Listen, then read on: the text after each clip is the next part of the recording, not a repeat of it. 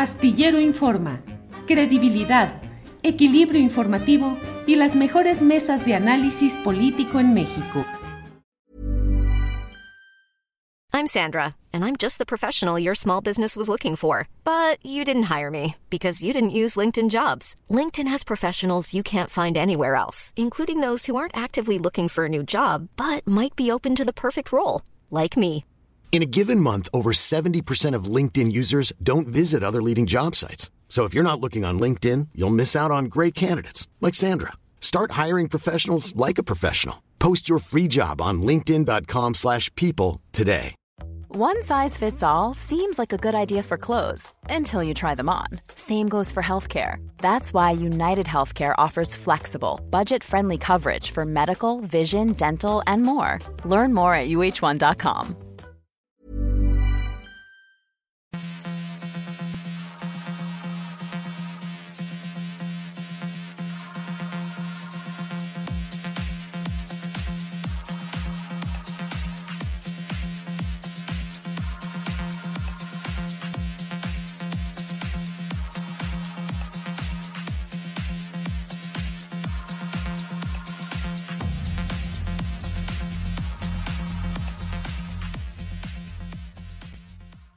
La una de la tarde, la una de la tarde en punto y ya estamos aquí en Astillero Informa. Muchas gracias por acompañarnos en este martes 30 de agosto de 2022, cuando como siempre hay mucha información relevante e interesante que vamos a compartir con usted para analizarla, para tener la información, la nota, los datos, pero también el análisis, los comentarios, el contexto, el panorama de lo que sucede en nuestro país y en otras partes del mundo, donde también hay, desde luego, asuntos que queremos platicar con ustedes. Hoy es un día en el cual tendremos, como siempre, martes de periodismo. Vamos a tener la participación de Temoris Greco, Arturo Rodríguez y Arnoldo Cuellar. Tendremos además, hoy es martes, hoy se platica con Carolina Rocha. Y vamos a tener además a Adriana Buentello y un servidor. Vamos a compartir con usted varias de las notas relevantes del día, que créame que hay muchas declaraciones del presidente López Obrador respecto a los mineros eh, de Coahuila, sepultados, desaparecidos en una en un pozo artesanal, Rosario Robles que dice que es inocente, sigue la polémica sobre el derecho de las audiencias, van a tener que separarse opinión de información en los programas noticiosos y sobre todo decir claramente en radio y televisión cuando algo sea una información pagada y no la traten de disfrazar de información. De esto y de muchos eh, temas más vamos a hablar a lo largo de este programa. Pero vamos de inmediato con nuestro primer entrevistado. Así es que me da mucho gusto saludar a Federico Bonazo. Él es músico, escritor y cantante de juguete rabioso. Federico, buenas tardes. Hola Julio, qué gusto grande estar contigo. Buenas tardes. Gracias Federico, muchas gracias por estar con nosotros. Eh, en estos días he estado leyendo tu libro que hiciste el favor de enviarme, Diario Negro de Buenos Aires, de Federico Bonazo, de la editorial eh, Penguin Random House, a través de su sello específico que es Reservoir Books. Bueno, pues eh, Federico, muchas gracias por estar aquí. Leo tus tweets, leo comentarios y me parece que vale la pena compartir con nuestro auditorio algunas de las reflexiones que haces, sobre todo tú que conoces obviamente Argentina, tu país natal, conoces México, conoces las realidades de las luchas eh, políticas de corte progresista, eh, la sensación de victoria a veces aplastante que se tiene y el riesgo de no ejercer la autocrítica y no ver a esa derecha acechante. ¿Cómo ves las cosas eh, en México, Federico? Has hecho una muy buena síntesis eh, de lo que pienso y lo que me ha arrojado la experiencia, que es que muchas veces la izquierda canta victoria antes de tiempo, porque una cosa es ganar una elección, otra es consolidar un proyecto y un programa. Eh, sería el caso de lo que le ocurrió al kirchnerismo y a otros ejemplos que tenemos en Latinoamérica. El por qué muchas veces eh, la agenda de la derecha logra hacer o concretarse más a través de gobiernos de izquierda que cuando ellos gobiernan, donde hay un monitoreo más estricto de la sociedad, ¿O por qué la izquierda no termina de consolidar un programa de justicia social? Eh, es una pregunta muy difícil de responder, pero el hecho es que sucede muchas veces. Es importante, yo creo, la equivalencia que has insinuado entre Argentina y México, porque, bueno, yo vivo aquí hace 42 años, conozco más la realidad mexicana que la argentina, pero me parece que hay muchas similitudes entre el fenómeno del kirchnerismo y del obradorismo. Em, hay un entorno eh, eh, junto al caudillo, en, el caso de Argentina, la caudilla, Cristina Fernández, en el caso de México, de López Obrador, que no tiene para nada ni, ni el rigor ético ni el talento político del líder y que amenaza desde el pragmatismo político, desde la poca, el poco rigor ético, el proyecto que dice representar. Entonces, bueno, eh, por supuesto que uno tiene una esperanza. Ser de izquierda es muy difícil, Julio, porque requiere una cuota de optimismo y esperanza permanente, cuando la realidad y la historia te han dado muchos golpes. Y creo lo que tú decías, que el, el factor autocrítico es fundamental para que consolidemos una izquierda continental, diría yo, que ofrezca resistencia al avasallamiento del capital, eh, íntegra, inteligente, que no solo esté preocupada por el problema electoral inmediato, sino que esté preocupada por instalar un programa que resista, que perdure. Y para eso necesita ser una izquierda, así lo veo yo, un poco institucional, es decir, generar no solo grandes líderes, sino instituciones que defiendan el programa de la justicia social. Así más o menos lo veo un poco, Julio. Federico, y eh, tú has visto, pues, aunque evidentemente nos comentas 42 años viviendo en México y dices conozco mejor la realidad mexicana, pero em, los primeros pasos cuando se llega al poder desde un proyecto popular suelen, suelen ser de una gran euforia. Luego viene el reto de gobernar, que con frecuencia puede implicar el desdecirse o el dar reversa algunos de los proyectos originales. En México se habla mucho de los temas relacionados con la seguridad pública, es decir, que no se ha podido cumplir en los términos que se plantearon. Por el contrario, que se ha abierto la puerta a lo que algunos, entre ellos yo, insistimos en que es una peligrosa militarización del país. Y hay otros temas relacionados con ciencia, con cultura, con tecnología, con diversidad sexual, con feminismo, que debieran ser abordados con un enfoque de izquierda en México y no lo son.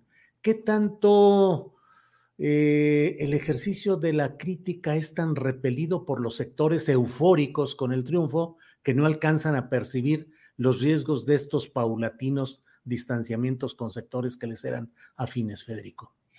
Sí, yo creo que, la izquierda tiene un viejo problema, un viejo dilema que es que es ética por definición. La derecha no lo es, la derecha procura el bien de grupo, a lo sumo, el bien individual de privilegio o de grupo, y, va por eso de manera completamente antiética. La izquierda tiene un programa ético. El problema es que el ejercicio del poder tiene reglas muy perversas. Esto se sabe desde hace muchos siglos, ¿no? Maquiavelo lo explicó muy bien. Ese ejercicio del poder eh, es donde se empiezan a trastocar los fines con los medios y entonces se producen lo que podríamos llamar estas pequeñas traiciones, traiciones al, programa, al ideario, porque el poder tiene reglas muy específicas. Por ejemplo, tocando uno de los temas que tú mencionabas, cómo eh, el poder político en México puede consolidarse o avanzar o por lo menos gobernar sin un pacto con ese poder bestial que ha sido el que es el poder militar en México. Eh, no es algo que nos guste, menos a una persona como yo que es hija de un exilio político producido por el pensamiento castrense. Sé muy bien cómo piensan, sé muy bien cómo actúan y, hay pocos casos de ejércitos que estén a favor de las causas de la justicia. Más bien, el ejército ha sido utilizado en Latinoamérica esencialmente para reprimir a la protesta social y México no es la excepción. Ahora bien, ¿cómo gobiernas sin pactar con el ejército? Si tú te fijas, la oposición más radical y, disparatada a López Obrador suele no atacar al ejército, porque en algún momento se ven gobernando y saben que ellos mismos van a tener que pactar con esa fuerza ineludible. Entonces, Bueno, este dilema de la izquierda eh, debe resolverse, no sé, eh, entendiendo muy bien cuáles son los fines y los medios. Yo veo a la 4T como un medio para un país mejor, no como un fin. Muchos de estos eh, estalinistas de cabotaje que tenemos, esta, esta, esta, gente que apoya de manera eufórica y no crítica al gobierno, en su entusiasmo impiden que la crítica esencial para afianzar el proyecto llegue a la luz. Y, considero que eso es muy grave y no hay ejemplos históricos, creo, Julio, que nos permitan pensar que ese es el camino de afianzamiento de un buen proyecto de justicia social. Más bien creo que esa ceguera, que el convertir en iglesia un proyecto político, siempre termina mal. Siempre termina mal. Federico Bonazo, ¿cómo te va en lo personal y socialmente a la izquierda? ¿Cómo la ves cuando expresan este tipo de críticas? Sobre todo, me parece a mí, cuando con frecuencia hay legítimamente nuevos eh, partícipes en la discusión pública que suelen reprochar hacia adelante sin tomar en cuenta a veces la historia de quienes han tenido una presencia permanente en la izquierda, que han construido el camino para llegar a estos momentos, pero que hoy no perdonan que haya ningún tipo de señalamiento, de crítica a, los planteamientos de la corriente que llegó al poder. ¿Cómo te va a ti? ¿Cómo te va socialmente? ¿Cómo ves socialmente a quienes desde la izquierda hacen crítica? No, bueno, te usaría a ti como ejemplo para responder, eh, porque yo he visto que hay gente que te pone en la misma bolsa que a Luis Pasos, por ejemplo. ¿no? Entonces yo digo, bueno, estos recién llegados a la izquierda no tienen la menor idea de quién es Julio, de quién es Carmen Aristegui, porque las cosas no son blancas o negras, porque además Carmen tiene muchas cosas criticables. Carmen o, cualquier comunicador. Eh, no se puede poner en la bolsa del maniqueísmo a las personas porque eso reduce la realidad a un diagnóstico, un diagnóstico eh, pueril, tonto que no le sirve a nadie. No hay nada más importante para cualquier proyecto que tener el coraje de saber verse a sí mismo. La 4T en gran parte representa un cambio cultural, un enorme espejo que se ha puesto la sociedad y desde el gobierno federal y desde la figura del presidente, eso yo lo respeto y lo celebro, un gran espejo de conciencia social. Bueno, avancemos hacia ese autodiagnóstico con coraje y con valor, no tapando aquello que nos molesta de nosotros mismos. Es como un enfermo que no quiere saber que tiene una enfermedad. Si no lo sabe, no se va a poder curar. Entonces, bueno, a mí me preocupa, me preocupa muchísimo este, lo que yo llamo el estalinismo de cabotaje, eh, estos nuevos jueces morales o políticos, estos nuevos comisarios mm, de la pureza, que son los primeros en fallar en lo político, en lo ideológico, son los primeros, estos que andan señalando. A mí en las redes me ha ido más o menos, porque he tenido un pensamiento siempre crítico. Soy medio un recién llegado a Twitter, donde tengo un par de, de twitters que han, que, han, tenido algún reflejo, más que de apoyo a la 4T, eh, te diría, Julio, más que, que apoyarla por la magnitud de sus logros, la apoyo por la vileza de sus opositores. Hay tanta vileza, tanta distorsión, incluso en figuras intelectuales de cierto renombre, los abajo firmantes.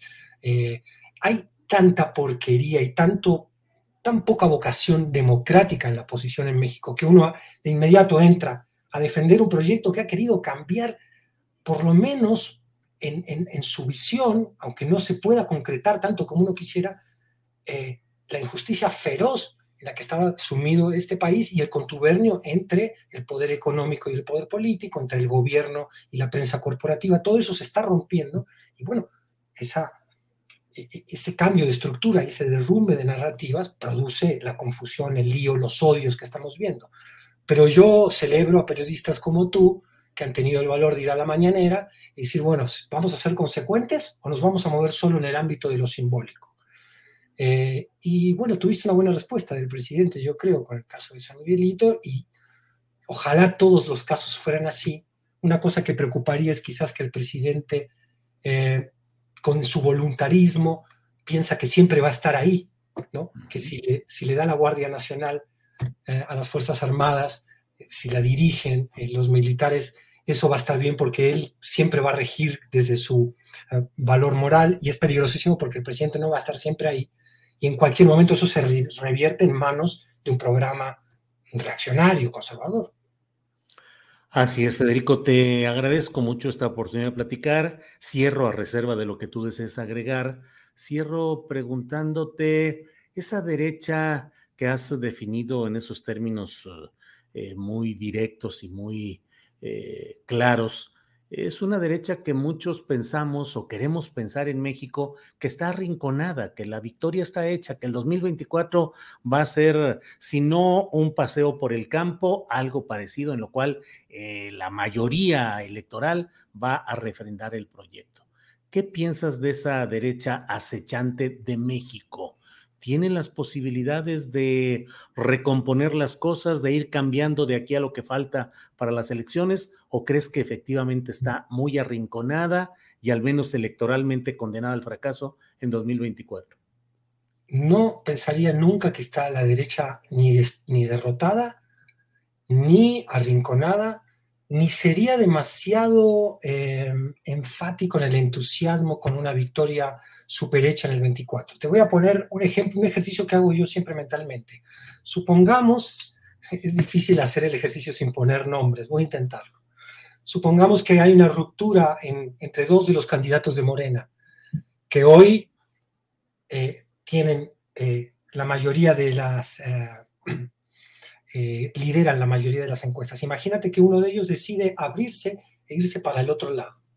Y lo copta, por ejemplo, Movimiento Ciudadano. Y se hace una alianza entre el pequeño porcentaje que tiene el PAN, que hoy sería un 9%, el que tiene el PRI, que hoy sería un 6%, y ahí vamos sumando un 15%, con el de Movimiento Ciudadano llegaríamos quizás a un 18, un 20, y luego todos los votantes de Morena que se irían tras la figura de una de las de personalidades que pudiera escindirse por una cuestión, no sé qué tan legítima y probablemente muy vanidosa, decir, no, es mi turno de ser presidente. Imagínate que eso pase. No está tan regalado el 24 como se piensa hoy y no hay nada peor que confiarse antes de tiempo. Lo vemos en el fútbol, lo vemos en, la vida, en todos los ámbitos. El que se confía antes de tiempo puede fracasar. Yo diría que lo más importante es que Morena, el, movimiento Morena, recupere al partido Morena, no se pierda ese programa de justicia social que le dio origen a ese movimiento y que el candidato Morena defienda ese programa. Si defiende solo el pragmatismo, se puede llevar sorpresas muy grandes. Además, la derecha sabe, es muy inteligente, se puede colar dentro de un movimiento aparentemente de izquierda. Eso ha pasado muchas veces, sigue pasando y es una situación muy peligrosa. Federico Bonazo, te agradezco mucho esta posibilidad. Debo de, platicar contigo. Debo decirte que en el chat hay comentarios mm, positivos para un, una, eh, para lo que tú estás diciendo, para tus palabras, y también comentarios musicales de que les gusta determinada pieza y que te recuerde y que te diga algunas cosas musicales. Así es que por ahí queda. Eh, pero hoy quise hablar contigo desde la faceta de ciudadano, de pensador de izquierda, de conocedor de procesos latinoamericanos y a reserva de lo que desees agregar, yo aprecio mucho que nos hayas dado esta entrevista, Federico. Agregaría que para mí ha sido un gusto practicar contigo, te leo desde los tiempos del priismo. Soy lector de Julio Astillero desde, desde siempre, es un gustazo estar en tu programa, te agradezco mucho la invitación, te mando un gran, un gran abrazo, Julio. Federico, muchas gracias y seguimos en contacto. Hasta luego. Gracias. Bien, pues ha sido Federico Bonazo, músico y escritor. Bueno, pues vamos a seguir adelante con nuestro programa que tenemos mucha información interesante y quién mejor para decirnos lo que está pasando que Adriana Buentello, que ya está aquí con nosotros. Adriana, buenas tardes. ¿Cómo estás, Julio? Muy buenas tardes. ¿Cómo está el clima ya? Hoy aquí está haciendo, creo que hasta frillito. Yo me puse bien primaveral, una blusita y como que siento que nos va a llover acá temprano. Luego, no sé si has visto acá los aguaceros tan locochones que, que hay, pero te digo una cosa, Julio, bien rara, que aquí en el centro yo no he visto esas, e, esos, este, esas cataratas tipo Niágara que hay como, creo que en la Benito Juárez o en el sur, en Xochimilco, como que está muy rara ahí la distribución de la lluvia, pero ¿cómo está allá, Julio?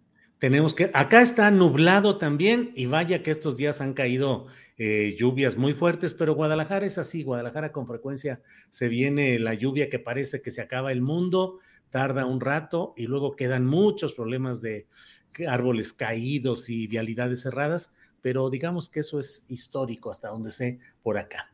Adriana, pues ahí estamos hoy en martes 30 de agosto eh, con mucha información interesante. ¿Qué tenemos por ahí, Adriana? Así es, Julio. Hoy en la conferencia mañanera, fíjate que el presidente Andrés Manuel López Obrador reconoció que hubo un incremento eh, de entre 2 y 4 mil millones de dólares en el costo de la refinería de Dos Bocas, porque señaló que no se contemplaron originalmente equipos que se necesitan y que además eh, pues esto implicó una ampliación del presupuesto, pidió a toda la población que esté tranquila, que eh, pues no se hizo negocio personal y que además salió más barata que si lo hubieran construido empresas extranjeras. Vamos a escuchar qué fue lo que dijo en la mañanera un incremento en el caso de la refinería porque no se contemplaron eh, originalmente equipos que se necesitan y se amplió el presupuesto.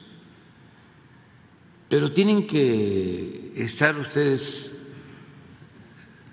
tranquilos y desde luego toda la población, de que nadie hizo negocio para provecho personal. Pues eh, creo que como dos o cuatro mil millones de dólares más, porque no se contempló todo. De todas maneras, salió más barata que eh, como eh, estimaban cobrarla empresas extranjeras. ¿Y no se estiman sanciones para los funcionarios que hicieron el costo inicial? No, no, porque costó lo que se estimó para el número de plantas originales. Lo que sucede es que, por ejemplo, no estaba incluido el gasoducto y eso se incluyó.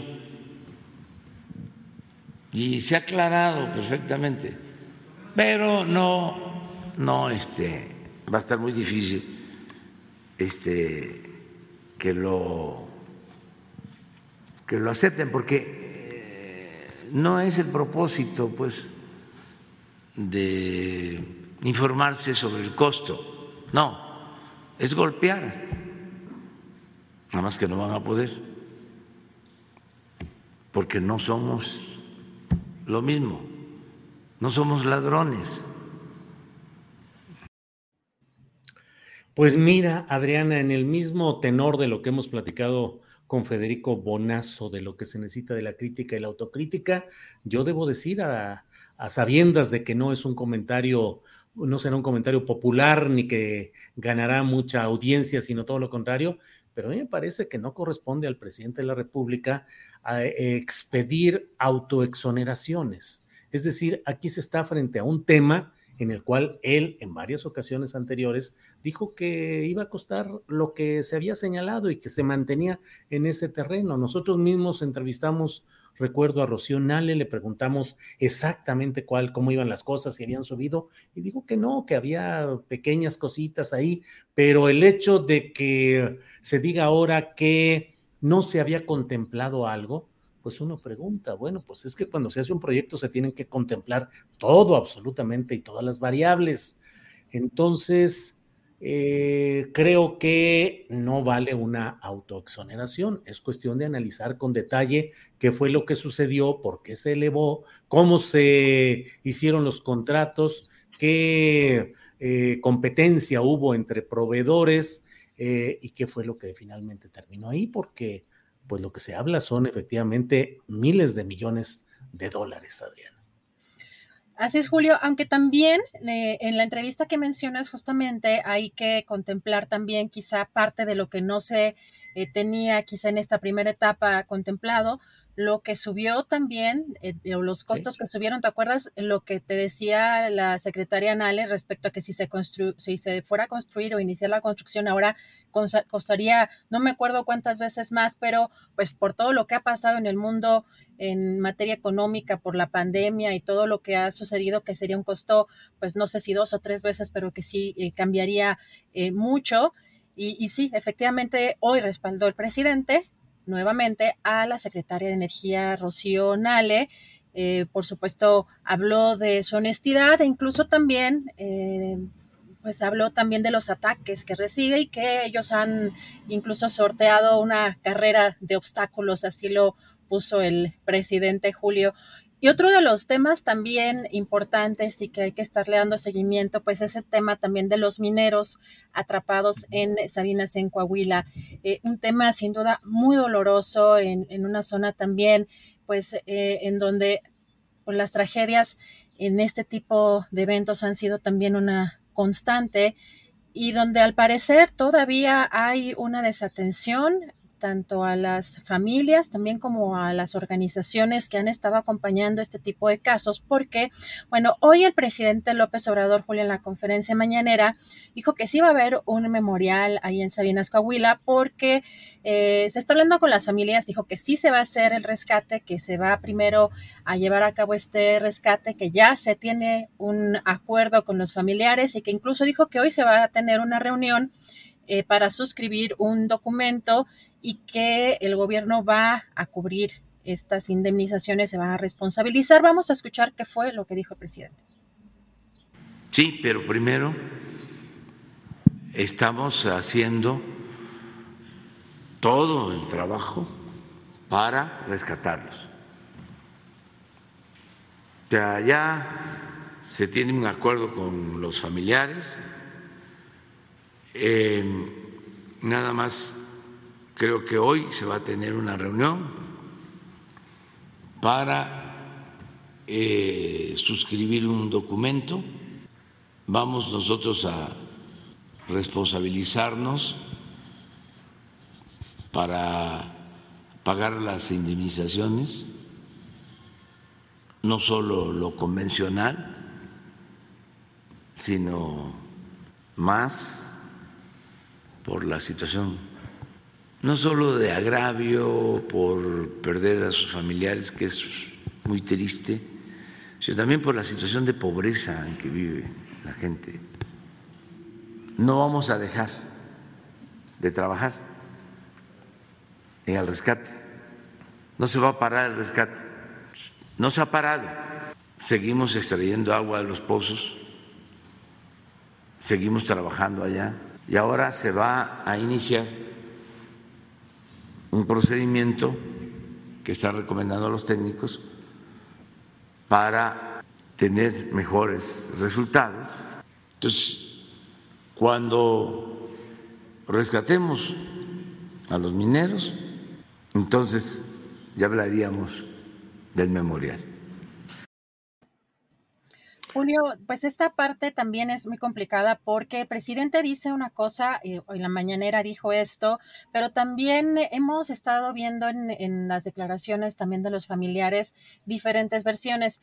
Hay una, eh, digamos, especie de versión distinta dentro de lo que son las esposas de los mineros que estarían en esta concordancia con protección civil y también por otro lado, pues más familiares, que son también hijos, hermanos, y que de acuerdo también con la organización Pasta de Conchos, eh, Protección Civil específicamente acordó con las esposas y no con los demás eh, familiares esto que menciona el presidente. Precisamente por esta razón hay quejas de los demás familiares. Sí se va a hacer esta mina a cielo abierto, sin embargo, de acuerdo con eh, Cristina Auerbach, quien encabeza esta organización Pásata de Conchos, nos ha comentado que no es eh, posible hacer esto. Nos dice es imposible lo que están planteando y en este lapso de seis meses porque se deben de remover 5 millones de toneladas, lo que nos comenta que equivale a tres veces el Estadio Azteca y que no tienen la maquinaria y que eh, además para eso se deben de hacer las licitaciones. Así que esta eh, situación es más compleja eh, de lo que parece y sobre todo porque pues hay que recordar que el próximo año vienen elecciones también. Entonces dependería también de qué gobierno, si por ejemplo queda el PRI eh, como es eh, eh, actualmente ese estado priista, pues también eso influiría probablemente en estos, en estos trabajos, Julio. Pues sí, Adriana, están, hay muchas versiones, versiones de familiares que dicen que le están ofreciendo dinero para ya retirarse y eh, construir una capilla, construir algún tipo de obras. Eh, ya veremos exactamente qué es lo que sucede. Digamos que pues está confuso el asunto todavía y esperemos para, para ver, para poder opinar con más detalle de lo que ahí finalmente se termine haciendo. No olvidemos que una de las críticas de la izquierda durante mucho tiempo y del propio Andrés Manuel López Obrador fue por el hecho de que la Industrial Minera México no recuperó los cuerpos, la empresa de Germán Larrea, de los mineros sepultados en pasta de conchos. Entonces, esperemos a ver qué es lo que sucede ahí, Adrián.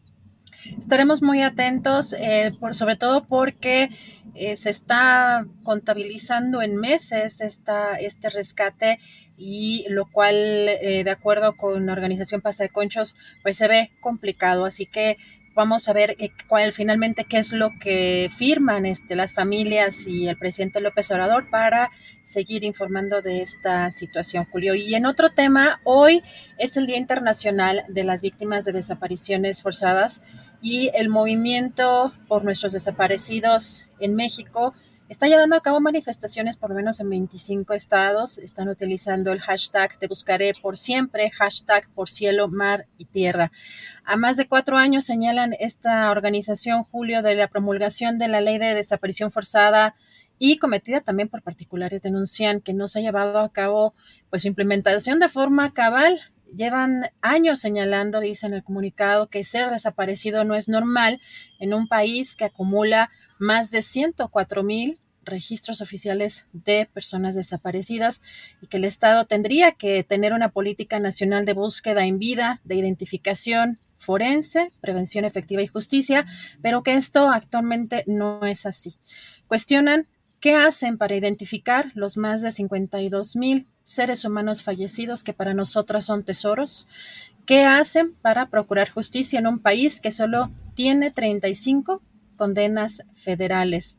También señalan que eh, siguen a la espera de la presentación del Plan Nacional de Búsqueda, de la creación de registros y bases de datos forenses y genéticos que mandata la ley, así como la creación de pues el Plan Nacional de Exhumaciones. Entre las acciones concretas que están pidiendo esta organización son cinco, crear un mecanismo interinstitucional de seguimiento que involucre los tres niveles de gobierno. Dos, llaman al Congreso para que cumpla con su promesa y asigne presupuesto suficiente para avanzar en tareas de búsqueda y de identificación. Tres, también llaman a las instituciones para coordinarse de manera efectiva a dos años de la creación del protocolo homologado de búsqueda.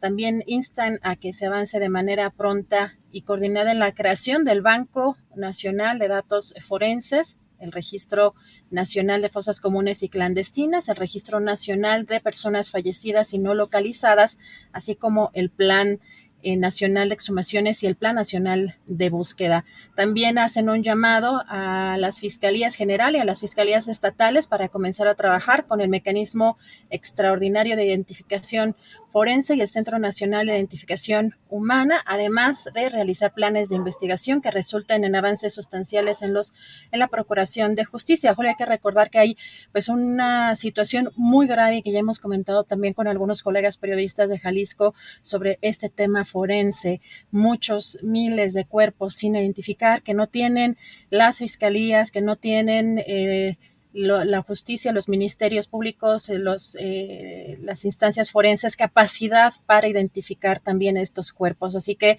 hoy visibilizar un poquito este tema. Vamos a ver este pequeño video que manda precisamente esta organización eh, de, em, de movimiento por nuestros desaparecidos de México. ¿Dónde están? ¿Dónde están? Nuestros hijos, ¿dónde están? Nuestros hijos, ¿dónde están? Porque vivos se los llevaron. Porque vivas se las llevaron. Vivas las queremos. Porque los buscamos. Porque los amamos. Porque los buscamos. Porque los amamos. Porque vivos se los llevaron. ¡Viva los queremos! Porque vivos se los llevaron. ¡Viva los queremos! ¿Cuándo? Ahora. ¿Cuándo? Ahora.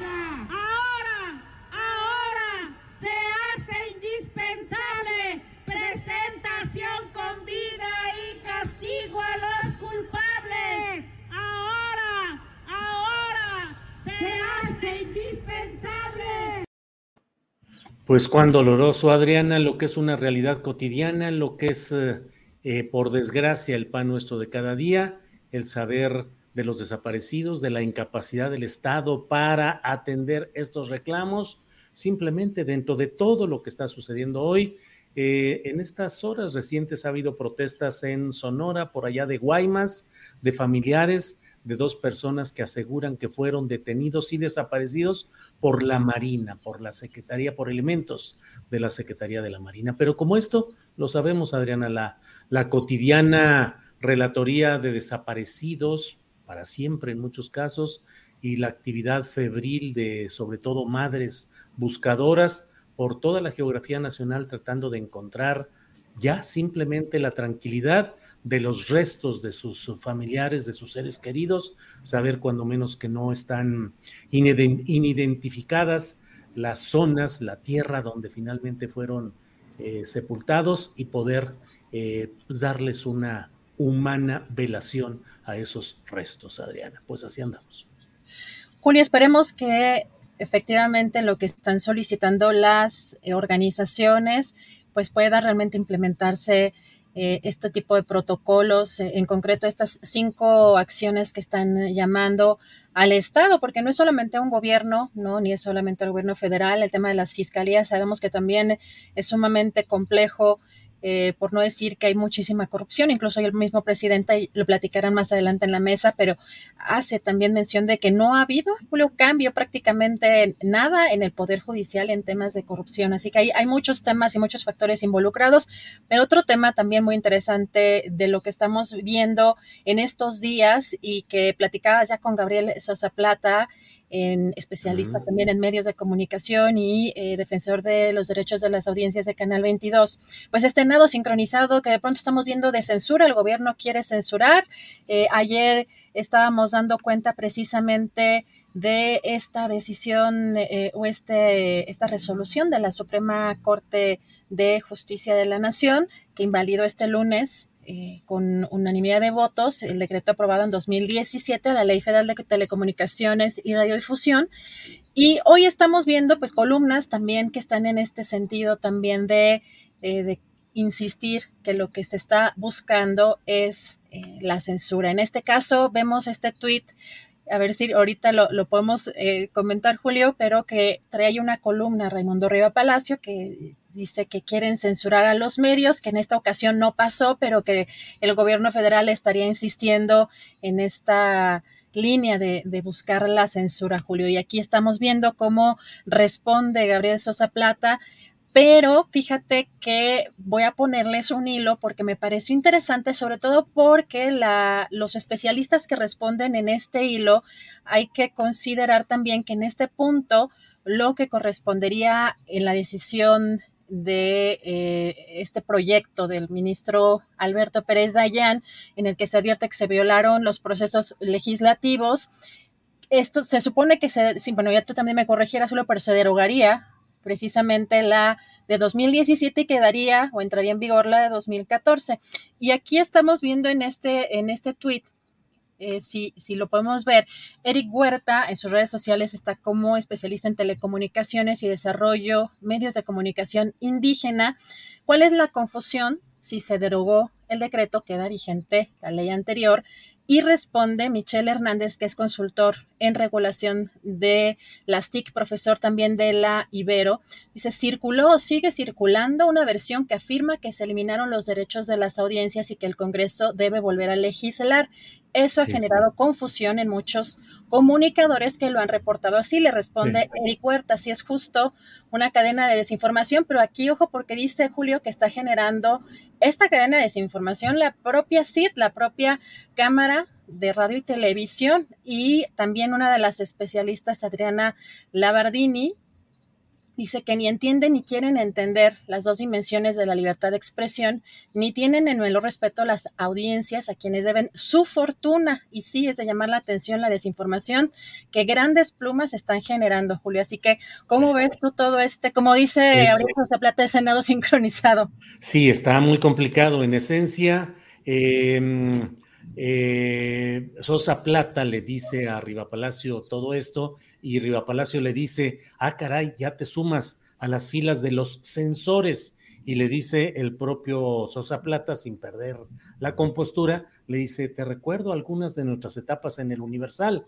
donde Riva Palacio tuvo puesto directivo. Pero en esencia es esto y espero decirlo, ojalá no, no, no sea muy confuso Efectivamente, se ha eh, dado marcha atrás a un decreto de 2017, pero eso implica que queda vigente el de 2014, que sí protege los derechos de las audiencias, que sí establece que debe separarse la información de la publicidad pero sobre todo, y esto me parece que es lo que más mueve a esta confusión que está generando la Cámara de la Industria de la Radio y la Televisión de México y plumas de alquiler o plumas que responden a los intereses de sus patrones, como están hoy muchas en los medios de comunicación expresándose en ese sentido de acusar al gobierno de censor cuando lo que están buscando es evitar, según mi punto de vista, que se les obligue, como queda vigente ahora con todo este proceso judicial, que las empresas, sobre todo de radio y televisión,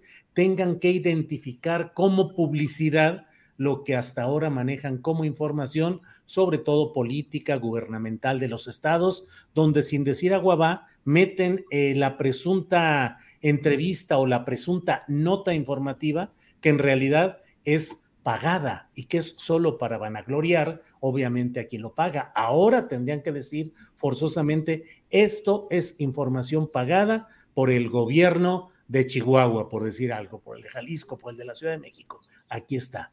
Eso es parte de lo que está y es muy lamentable, muy vergonzoso ese Senado sincronizado que pretende, está mintiendo a sabiendas y sin embargo está sirviendo a los intereses de estos empresarios de radio y televisión, Adriana. Aquí hemos visto y les he comentado cuando hemos visto entrevistas y funcionarios que han estado pagando notas, entrevistas, Samuel García, Rutil, o sea, se nota el tono, se nota el conductor, las, las preguntas a modo, y yo creo que la, audiencia merece precisamente ese respeto. Pero, eh, Julio, tenemos por aquí a nuestra querida Karina Rocha, regresó en un ratito más. Adriana, regresamos en un rato. Gracias por toda esta información y los comentarios. Seguimos adelante. Es la una de la tarde con 42 minutos de este 30 de agosto, que es martes. Así es que si es martes, platicamos con Carolina Rocha, que ya está por aquí con nosotros. Carolina, buenas tardes. Julio, qué alegría verte. Oye, qué bonito ver a Adriana de azul, muy bonita. Sí, sí, Adri me está escuchando, yo sí le quiero echar las flores, se ve muy, muy bien. Y yo ando aquí en tu terruño, aquí andas en Guadalajara, mi querido. Sí, aquí ando en Guanato City, así es. Ándale, vámonos a las tortas ahogadas del profe Jiménez, mañana te invito a desayunar. Órale, muy bien, Carolina, muy qué bien. Maravilla. Oye, Julio, pues nada, los estaba escuchando respecto a esto y tantas cosas y tantos temas que nos traen a todos los mexicanos, pues asolados, radicalizados, pero a la vez también, Julio, ya te iba yo a decir como desinteresados. Fíjate que el día de ayer que anduve por acá, porque vine a una feria de Puebla, digo de Puebla, ¿eh? de pueblo, y literal lo digo como de pueblo, porque es el día de campo que tienen ahí en Ayotlán. Yo no sé si tú alguna vez has escuchado hablar de él. Este, Pues, pues nada, está enorme el, Monte Julio y en vez de tener una plaza, construyeron un pequeño ruedo y luego la gente fue construyendo terrazas que heredan de generación en generación, que suben todo, pero todo el monte, toda la, la montaña, y entonces pues la han convertido en la plaza más grande que existe en nuestro país porque se reúnen las familias y todo el día están viendo jaripeos, corridas y demás, pero organizan su carnita asada, están en familia, eh, sus terrazas ellos les llaman sombras, te digo que se las van heredando así como la gente heredaba las plazas, ellos se van heredando su cachito de tierra en la montaña y, y, una gran fiesta, regresaron desde hace dos años, pero te la traigo a colación porque hubo algo que me llamó mucho la atención.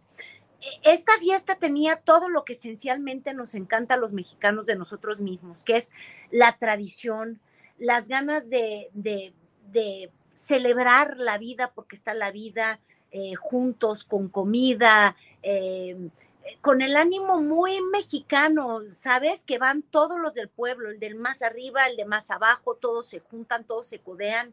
Una convivencia increíble en esta comunidad que es de vocación agrícola, por lo que yo pude ver.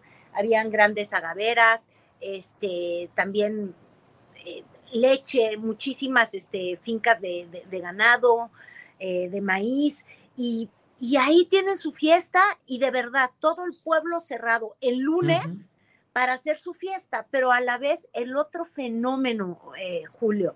Eh, uno ve esta fiesta maravillosa y presumen caballos y de pronto veías unos caballos puras sangres que parecen traídos de Portugal, ¿no? Eh, las monturas de Compostela, que está muy cerca de Nayarit, en oro grabadas. Este, las jinetas en este estilo donde están demasiado inflamados los, los, labios, las pompas, las de acá, un oxigenamiento de la rubiez brutal que por usar una expresión que no la quiero hacer despectiva, pero bueno, que parecían buchonas. Em, e, e, en términos de esta moda que ha surgido, yo no sé quién bautizó esta forma, pero bueno, que, significa como parejas de, de, los narcos, ¿no? Aparte de estos caballos, unos carros que jalaban a todas unas bocinas y todo eso coexistiendo con las familias de hace 50, 70 años de esa comunidad. Entonces, Fíjate qué, qué, tragedia, Julio, porque yo cuando empecé a ver al país en llamas, que pues tú has estado hablando del tema de, Zacatecas y demás, y, toda esta polaridad que ha surgido, que si el país está en llamas, que si es propaganda, que si es terrorismo de, los narcos, esta forma de, incendiar plazas. Eh, cuando pasó esto hace poquito, ¿qué serán? Unas dos o tres semanas aquí en, Jalisco, Julio, también en Colima, si estoy bien, en Tijuana. Este, nos aterrorizan, se hacen dueños de nuestras calles, este, y todo el mundo estaba muy metido en el discurso de la política de, ah, es que falló la estrategia del gobierno, ¿no? O, ah, es que ¿por qué los provocan? Entonces, como que esta ambigüedad entre, pues querías balazos o querías abrazos, porque pues si no los abrazas, te dan balazos, si los abrazas, ya sabes, como estas contradicciones en las que nos metemos. Y yo cuando veía toda esta inflamación, ya sea en contra del gobierno o a decir, bueno, es que el gobierno está actuando bien, yo decía, es que aquí solamente hay un malo y no es una estrategia o es otra. En el fondo el único malo es el crimen organizado. Y yo me preguntaba mucho, ¿Qué tanto somos responsables de pronto como sociedad de haber permitido pues la prosperidad, sí, sí, como champiñones de, del narco, porque los asimilamos, porque los asumimos, porque evidentemente el día de ayer que yo veía estos caballos y estos, este, estos automóviles, estas camisas Versace, eh, pues no llegaba yo a decirle a esas personas, oiga, usted seguramente es un delincuente, no la pase bien.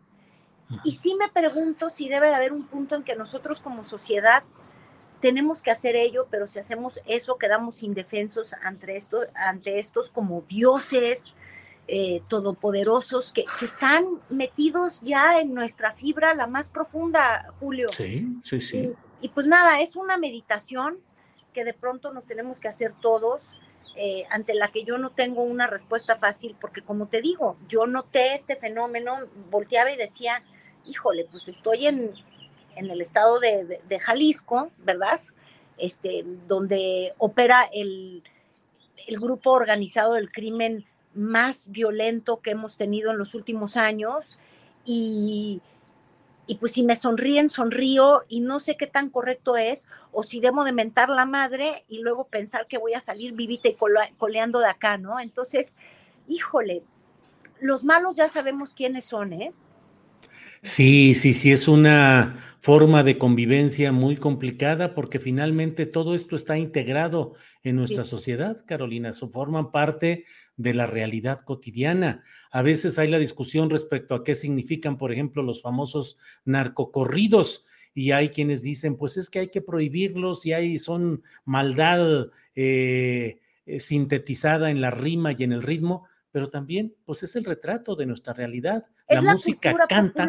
Pues, Es una crónica de una realidad que está súper incrustada ya en nuestro ADN y además para mal de México, caray, está incrustado en, en lo aspiracional, Julio.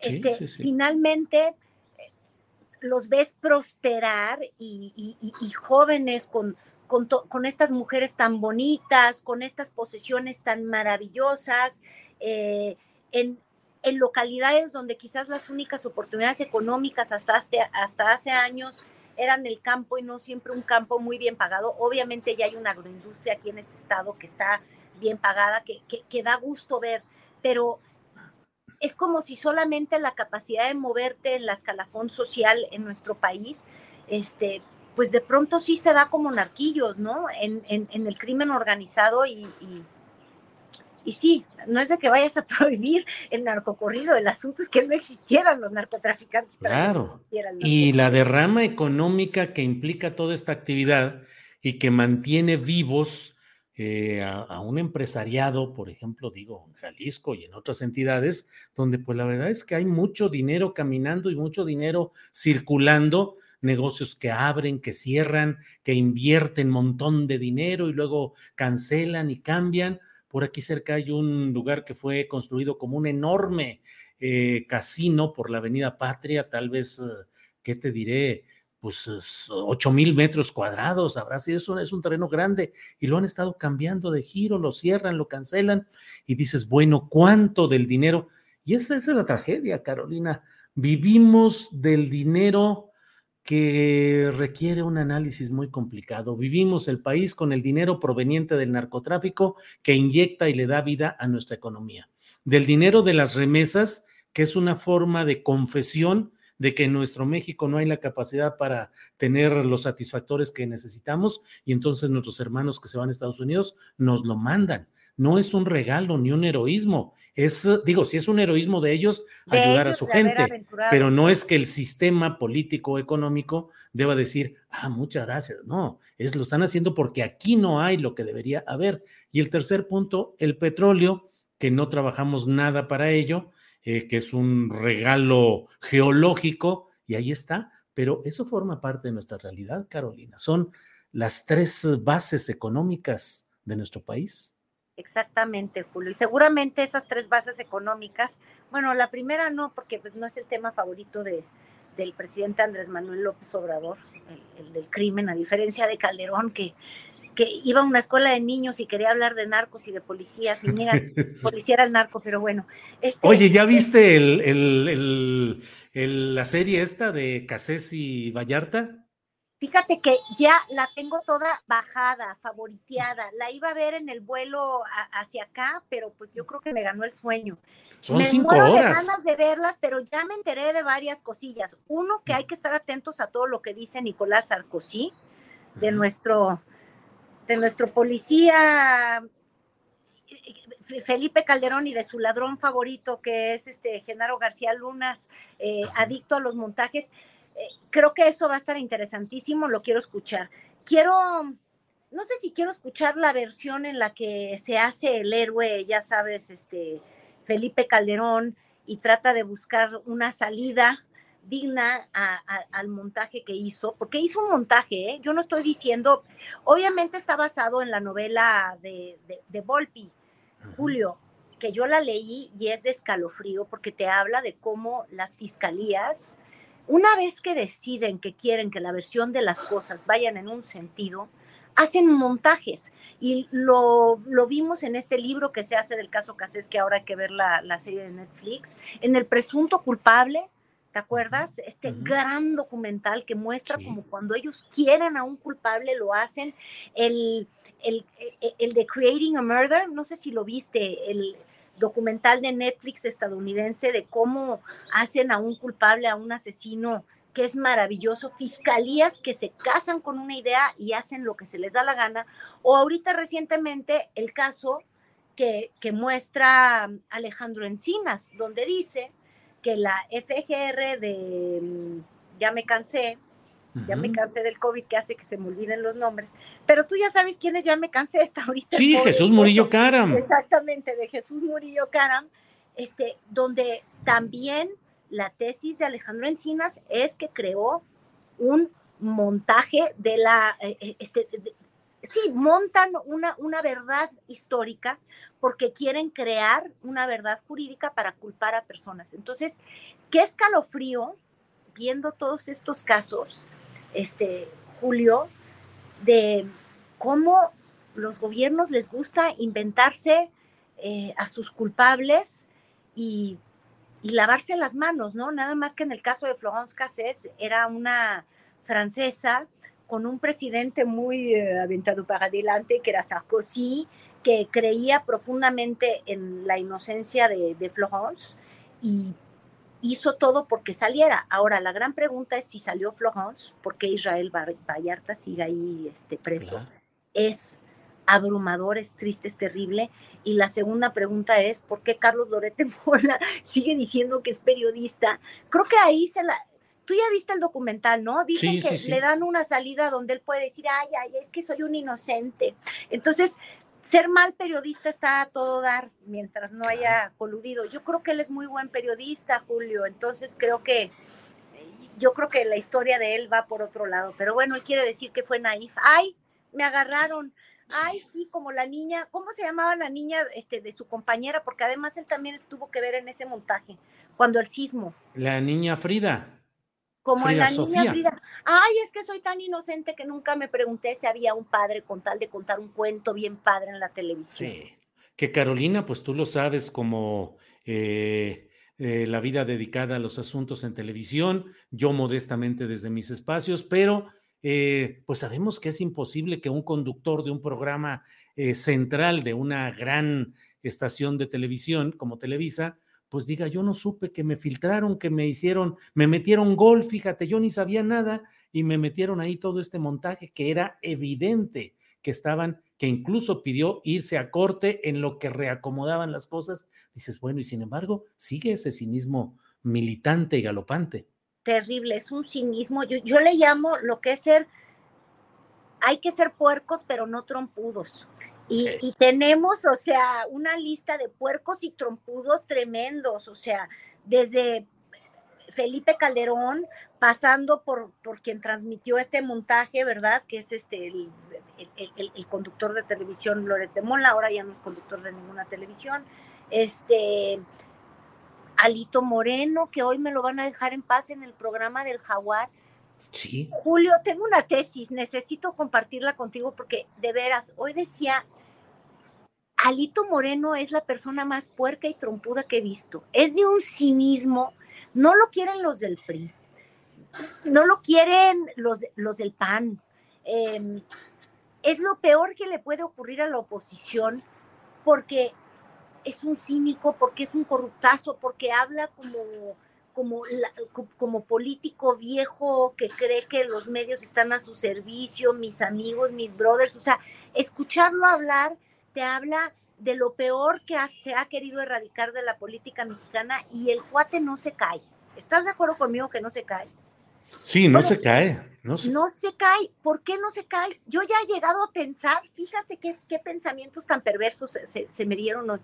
Digo, bueno, al único que le conviene que ahí siga Lito es de verdad que Andrés Manuel López Obrador, pues porque sí. la destrucción del PRI, tú viste la encuesta de hoy del financiero, Ajá. el desprestigio del PRI está en niveles que, Dios mío, o sea, no sé, ni siquiera eh, no está ni siquiera a niveles de Roberto Madrazo, y mira que fue un madrazo, madrazo para el PRI, casi lo, lo, aniquila. Bueno, los niveles en los que tiene la, percepción de la ciudadanía, las malas percepciones respecto a un partido, eh, como hoy demuestra esa encuesta al financiero, híjole, es como para darle una medalla si, si estás en, en, la presidencia y por eso yo ya estoy creyendo sospechosamente que, que sí había, ¿cómo le decían a, a, a Alito Moreno? Amlito, ¿no? Sí, sí, al principio que había una relación muy fluida, sí. Es que el único que puede estar feliz con esa dirigencia es Andrés Manuel y bueno, pues obviamente Mario Delgado, ¿verdad? Porque le simplifica el trabajo, puede de hecho no hacer nada él en Morena y, y el PRI se sigue deshidratando y desinflando.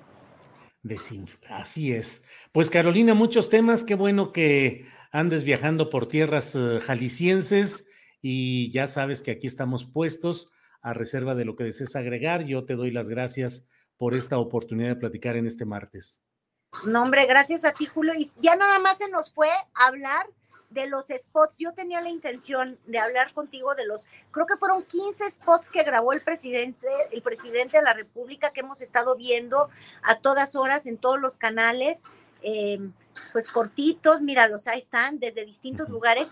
Y yo la mera verdad, eh, Julio, siento que, que luego estos spots que, que nada más son un bombardeo y no sirven de nada, lo que sí es que sirven de ver de qué va una presidencia. Entonces, a mí lo que me ha llamado la atención es que en todo sale hablando el presidente, tú sabes, a él lo que le gusta es hablar, ¿no? En la mañanera a todas horas. Y mira, ahí está May como escenografía, y luego hay uno donde sale el director del IMSS como escenografía, mira, aquí estos militares como escenografía, y luego Adán Augusto como escenografía, ya no sé qué otros, y solamente decirte que hay un profundo reflejo de la realidad en esos spots, Julio, porque el presidente ha gobernado solo, tiene, tiene secretarios, tiene un gabinete que en el fondo es, es de escenografía, son como props. Ahí los pone, pero no para que hagan, sino porque él los manda. Y imagínate tú que te hayan invitado a grabar esos spots con el presidente y donde te, tú dices, bueno, al menos voy a decir sí, señor, o, o ahí vamos con el tren Maya, algo, de algo voy a servir y que te digan, no, mire usted, siéntese y nada más cállese y ahí va a salir. Que por cierto, salen bien pocas mujeres. Salió Rosa Isela, ¿verdad? No la vi, no, no lo vi los. Sí, en el que sale Adán Augusto. Eh, en fin, fíjate tú que, que, que, que, darte cuenta que ahí hay un gabinete de, de prop de, escenografía, nada, y nada más ahí para que usted se calle la boca y nada más, por favor, sáqueme adelante lo que me importa. Pero bueno, ya luego podremos hablar del, del cuarto informe del presidente, pero en, los hechos el, 15 o el 16 o el 25, ya no sé. Carolina, como siempre, muchas gracias. Gracias por platicar, por informar, por analizar. Nos vemos pronto, Carolina. Gracias. Gracias, Julio. Hasta luego. Bien, pues es martes y por eso es que hoy martes hemos platicado con Carolina Rocha. Vamos a un pequeño promocional de las tiendas Astillero y regresamos de la tienda Astillero, ya le puse en plural así, la cadena nacional, no, de la tiendita aquí de, de, las redes sociales y eh, regresamos con la mesa de periodismo de este martes 30 de agosto.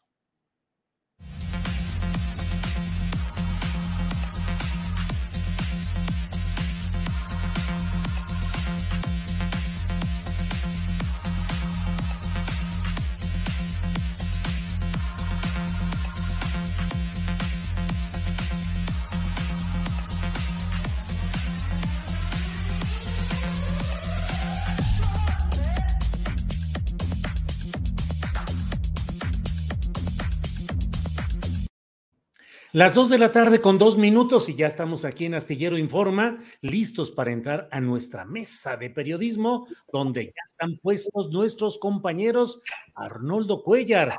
Eh, ¿Cómo le va, don Arnoldo Cuellar? Buenas tardes. Hola, Julio. Hola, Temoris. ¿Cómo están? Muy buenas tardes. Qué gusto regresar a este espacio. ¿Y el acento argentino, Arnoldo? ¿Qué? ¿Así nada más? Me daría muy ridículo. ¿eh? Arnoldo, gracias. Temoris Greco, buenas tardes. Hola, hola, hola Julio. Pues yo poniéndome en sintonía con el querido Arnoldo, con el, con el color azul Guanajuato, que, que, está, este, pues está en retirada, ya no, ya no, ya no está de moda, pero, pero, pero todavía hay, hay bastiones, donde, donde se sostiene. Así es. Ahí, sí, sí, así es. Qué bueno que podemos estar. Eh, debe estar por ingresar. Ya está aquí Arturo Rodríguez. Mira, también, también Arturo, qué bien. No, pues yo ahorita me cambio la camisa para ponerme pues, una azul porque ya aquí fue convención panista. No, pero tú eres, tú eres el cantante del, grupo. Ah, pero no será más bien, no será más bien por el Cruz Azul. Ah, no, pero ese le va re mal, casi tan mal como a Pumas. Híjole, sí es cierto. Arturo, buenas tardes. Buenas tardes, Julio. Yo traigo un azul más como de rayados de Monterrey, ¿no? Ándale, yo pensaba que era algo relacionado con el Santos Laguna que le ganó al Atlético San Luis 4-1, 4-0 recientemente, Arturo.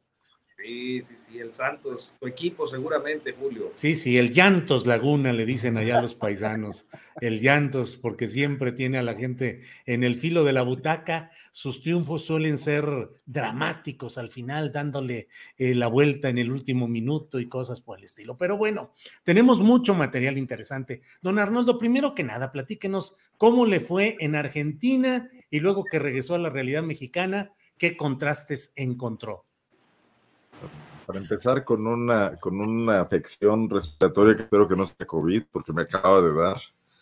Pero bueno, hacía, hacía frío en Buenos Aires, sobre todo los últimos días, 3 grados en las fresquitas y 6 el resto del día. Soy a lo mejor un descuido.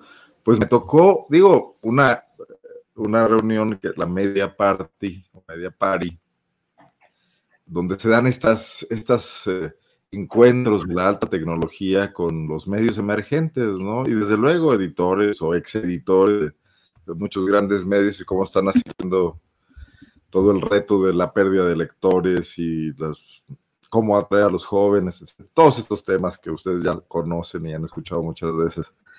Pero estando por ahí el viernes en la noche, eh, nos llegaron las alertas de que había manifestaciones muy, muy, no, no cerca, pero alguna distancia de donde estábamos en el barrio de la Recoleta, por los que fueron a apoyar a Cristina Kirchner eh, con el tema de su juicio y que la policía de Buenos Aires, que es de un partido contrario, el, titular, el, alcalde de, de, la ciudad federal, de la capital federal, impidió a estos manifestantes llegar y se armó ahí una tremolina. Pero ocurrió en un sector muy, muy ubicado pero ahí dije, no puedo extrañar México, pues estamos aquí los hermanos latinoamericanos todos en las mismas, ¿no? Pues sí, así es, Arnoldo, así andamos en las mismas. Eh, Arturo Rodríguez, Arturo, ¿cómo ves eh, lo relacionado con estos temas que están tan movidos en estos momentos, particularmente eh, el presidente de la República? Bueno, no sé, Arturo, pareciera que hay una especie de nuevo distanciamiento entre la presidencia de la República y el Poder Judicial Federal a propósito de temas que tiene que resolver la Suprema Corte. Uno, el de la prisión preventiva oficiosa, más adelante el de la Guardia Nacional y algunos otros temas parecidos. Y hoy el presidente dijo que el Poder Judicial no resiste cañonazos, eh, que están al servicio de intereses creados y que se mueven por ese tipo de intereses. ¿Qué opinas de este nuevo diferendo, si es que crees que a eso se va entrando, entre Palacio Nacional y el Poder Judicial Federal, Arturo? Bueno, yo creo que es una forma de presión desde el titular del Poder Ejecutivo con el propósito de que se resuelvan algunos de los temas que, en los que eh, tiene un particular interés. Y esto como parte de eh, no, no, no, quiero sonar peyorativo, pero creo que ha, habido una urgencia por eh, resolver o eh, conseguir que se resuelvan algunos de los temas que al presidente le importan. Eh, naturalmente, hay procesos que son largos, que son tediosos, que no permiten avanzar de, de manera rápida eh, en las cosas.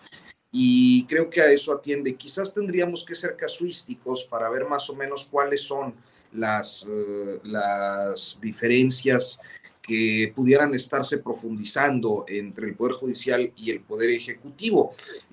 pero creo que también sería indispensable que el presidente precisara concretamente si existen casos de corrupción que tengan identificados, pues cuáles son, porque si no todo queda en la arena política. Yo pensaría que algunos de estos casos tienen que ver, por ejemplo, con los amparos del tren Maya. Al presidente le urge avanzar en el tren Maya, así sea eh, con la oposición de quienes, eh, por una razón o por otra, apelan al derecho constitucional, a la materia constitucional, para eh, pues frenar un acto que consideran viola sus derechos. Y eso me parece que es muy válido en una democracia, en un Estado de Derecho. Y aun cuando a quien está interesado en realizar la obra, pues no le guste y habrá otros asuntos que seguramente estarán eh, pues motivando el enojo eh, del lado del Ejecutivo. Pero a final de cuentas creo eh, e insistiría en esto, tendría que ser muy específico sobre aquello a lo que se refiere o a quiénes se refiere y por qué se refiere así. Inclusive interponer denuncias, porque creo que cuando un juzgador emite una sentencia, un, resolutivo, eh, en cualquiera de los niveles dentro de la estructura del Poder Judicial, pues se supone que hay un acto motivado, fundado en derecho, que es susceptible a revisión hasta el máximo órgano que eh, pues sería la Suprema Corte de Justicia. Y en, en, esa medida, pues tendríamos que hablar de toda una estructura corrupta entonces, pero eh, necesariamente identificable, porque pues si no, todo es parte de un, discurso y una discusión pública eh, que eh, pues solo, solo envenena más el, ambiente de, en este caso, de equilibrio de poderes. Así es, Arturo, gracias. Temoris, antes de pedirte tu opinión, permíteme, son como 40 segundos de este video donde podemos ver lo que dijo el presidente López Obrador sobre este tema. Por favor, Andrés. Todavía hace falta seguir limpiando de corrupción. Hiring for your small business? If you're not looking for professionals on LinkedIn, you're looking in the wrong place. That's like looking for your car keys in a fish tank. LinkedIn helps you hire professionals you can't find anywhere else, even those who aren't actively searching for a new job but might be open to the perfect role. In a given month, over 70% of LinkedIn users don't even visit other leading job sites. So start looking in the right place. With LinkedIn, you can hire professionals like a professional. Post your free job on linkedin.com slash people today. Hey, it's Ryan Reynolds, and I'm here with Keith, co-star of my upcoming film, If, only in theaters May 17th. Do you want to tell people the big news? All right, I'll do it. Sign up now and you'll get unlimited for $15 a month in six months of Paramount Plus Essential Plan on us. Mintmobile.com slash switch. Upfront payment of $45 equivalent to $15 per month. Unlimited over 40 gigabytes per month. Face lower speeds. Videos at 480p. Active Mint customers by 531.24 get six months of Paramount Plus Essential Plan. Auto renews after six months. Offer ends May 31st, 2024. Separate Paramount Plus registration required. Terms and conditions apply if rated PG. El gobierno en su conjunto, el ejecutivo pero el judicial está intacto. La mayor, la mayoría de los, la mayor parte de los integrantes del Poder Judicial no este, son gentes caracterizadas por la honestidad. O sea, hablando en plata, no resisten cañonazos, no resisten las tentaciones. Dijo que menosprecian también al pueblo. Temoris Greco, ¿qué opinas? bueno, antes de entrar a esto, nada más un comentario sobre, sobre lo que decía Arnoldo de esas manifestaciones en Argentina. Yo no, no sé en qué país nos gusta estar más en la calle protestando, si en Argentina o en, en México. Somos eh, los dos muy, muy seguidores, pero, pero me acordé de un, de un documental que vi hace poco sobre el asesinato de un, del fotógrafo Cabezas en Argentina a fines del, del, siglo XX, o sea, bueno, hace 25 años, y cómo eh, aunque no era un periodista famoso, aunque no pertenecía a la tele, o sea, e, era de un medio con prestigio, pero no necesariamente con un con, con, con, tanta eh, audiencia como, como, un canal de la, de la tele, el, el, pueblo argentino salió masivamente a protestar, masivamente. Y, y, y, el periodismo completo de un lado y del otro salió a protestar también.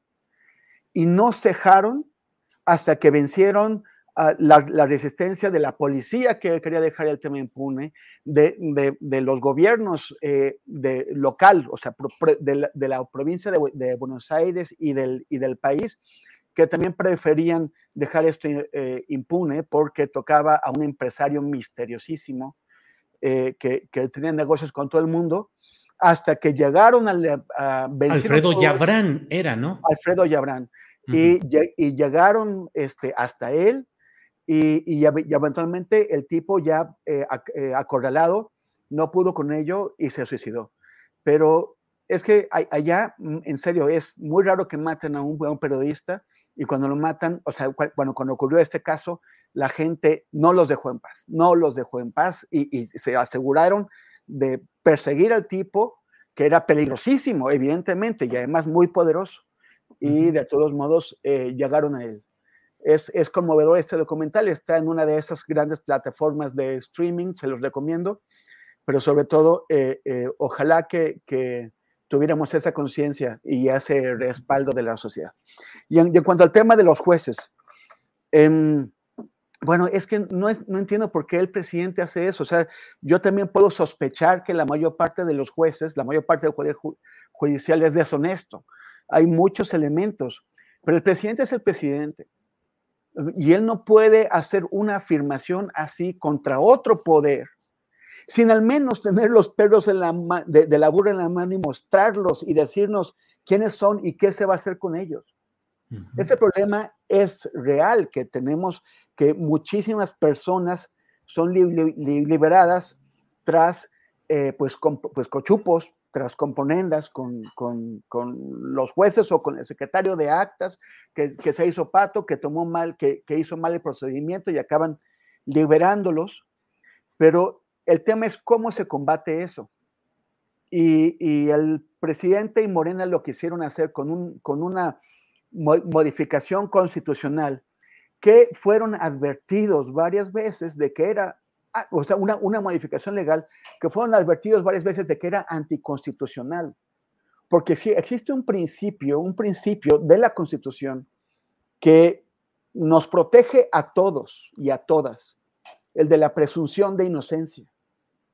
Y es un principio que todos defendemos y que consideramos inatacable hasta que mm, toca el interés de alguien de nosotros o de, o de un, nuestro grupo o colectivo o, o en general. Entonces ya de, ya de pronto la, presunción de, inocencia se hace relativa, pero no, la presunción de, inocencia tiene que ser absoluta. Y solamente un juez que valore los méritos de, un, de una detención, de un arresto, y, que, y que en un proceso donde se permita que la persona acusada se pueda defender, solamente un juez debería poder eh, ordenar eh, eh, que la, prisión preventiva. El problema es que entonces tenemos por el otro lado que, eh, que estos, estos cochupos, estos en, donde los jueces los dejan libres, tenemos que atacarlo. El problema es cómo atacarlo. Y el presidente escogió hacerlo invalidando en automático el principio de, de, presunción de, de, inocencia. Y eso nos pone en peligro a todos, porque cualquier persona nos puede acusar de uno de los muchos delitos en los que, en los que se, se, se permitía la, la prisión preventiva automática y nosotros de pronto vamos a acabar en la cárcel, en la escuela del crimen, eh, junto con otros muchos inocentes, porque hay montones de inocentes en la cárcel eh, precisamente por esto. Entonces, sí, o sea, ¿cómo lo vamos a resolver? Tenemos que, que averiguar. El presidente tendría que hacer una propuesta, pero la, la, ruta que eligió nos ponía en peligro a todos. Gracias, Temoris. Arnoldo Cuellar, que digo, desde luego, ya sabes que allá saben los tres que aquí podemos abordar los temas anteriores como quieran. Eh, simplemente agrego a este tema algo relacionado con estas prisiones polémicas, que es la declaración que hoy ha hecho Rosario Robles, eh, de que dice soy inocente y además no hay nada que afecte en este proceso a Enrique Peña Nieto. ¿Qué opinas de lo que ha dicho hoy Rosario Robles, Arnoldo? Bueno, sí quisiera retomar el tema anterior. Y desde luego coincido profundamente con esto que ha dicho Temoris, pero agregaría algo. La prisión preventiva oficiosa se ha convertido también en un refugio para los eh, fiscales y para los agentes del Ministerio Público que no investigan antes de, solicitar las órdenes de aprehensión y luego investigan después teniendo a la persona detenida. Y a menudo eso cae en el viejo asunto de la tortura de diversos tipos. Incluso el hecho de estar en la cárcel constituiría uno de ellos, ¿no? Entonces tenemos una falta de alineación entre quienes deben combatir la impunidad. Es la, ese cuarto poder en el que de facto nos convirtieron a las fiscalías generales autónomas aunque no está reconocido constitucionalmente, pero ahora resulta que nadie les puede decir nada. No los congresos, que están muy ocupados en otras cosas y que no previeron mecanismos de evaluación. Eh, por supuesto, tampoco el Poder Ejecutivo, que además aprovecha para lavarse las manos sistemáticamente, aunque sabemos que, que hay comunicación entre los fiscales, el de la República y el de los estados, con sus respectivos eh, presidentes y gobernadores, ¿no? Eh, pero ese esquema dejó las cosas muy, muy sueltas y muy difíciles de meterlas en una dinámica, eh, repito esta palabra, alineada, donde cada quien en un proceso que eh, abarca intervenciones de todas estas áreas públicas y de responsabilidad, tramos de responsabilidad, tendría que estar haciendo su trabajo.